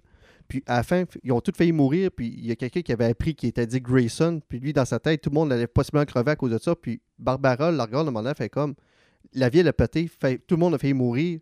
Puis les deux sont crissement contents d'être vivants. Puis elle fait comme là, T'es-tu content en ce moment d'être vivant? T'es-tu content d'être avec moi? Il fait comme oui.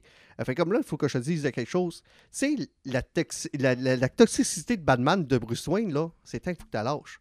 T'as le droit d'être heureux. Ouais. C'est un peu que- ce qu'il dit dans Fail Safe aussi. C'est exactement. Il dit, euh, euh, Barbara, il dit T'as le droit d'être heureux, là. C'est que lâche le côté Bruce Wayne toxique de merde, là, puis euh, t'as le droit d'avoir une vie. Parce que c'est ce que se dit Batman quand il, par- quand il revoit en. tu sais, en- on, on revoit la, la- la Batman Family, puis il en parle de chacun, puis il dit, tu sais, il dit, moi c'est correct, j'ai j'ai pris ce choix-là, mais j'ai toujours peur de leur imposer ça aussi, tu sais. Les soldats. Ouais. Puis il dit aussi j'aurais pu faire ce choix-là puis être heureux, mais il ramène la mission. God, Ouais, la, mission. fameuse mission. Ça passe par-dessus tout. Hey, sur ce, on a fait le tour, euh, les amis. Euh, euh, je pense qu'on a fait le bout. T'a- T'auras pas lu Fail Safe pour rien? Non. Non, euh, sérieusement, la run de Chips Darsky, là, même pour les néophytes en tant que Batman, là, vous pouvez vous lancer là-dedans, vous allez avoir le fun. Bah, Même si vous ne lisez pas la suite parce qu'il sera se fait importer ailleurs, il y a que ce six numéros-là, c'est à lui tout ça. Ah, vraiment? Fail Safe, c'est vraiment, C'est vraiment que très c'est bon. une valeur sûre, c'est que même si vous achetez Mm. seulement que ce tome-là, puis vous le laissez tout ça dans sa bibliothèque, vous ne touchez pas à rien, Ça n'a c'est aucun parfait, impact. c'est parfait. Parfait. Euh, disponible chez DC, mais disponible aussi chez Urban Comics. Exactement. Ils il est- sont très à jour. Hein, Puis sans compter qu'ils ont mis des éléments, je pense, euh, de, euh, de d'avoir récapitulatif. Des réplicatifs à la fin. Donc, euh, c'est super intéressant pour le monde qui sont pas à jour.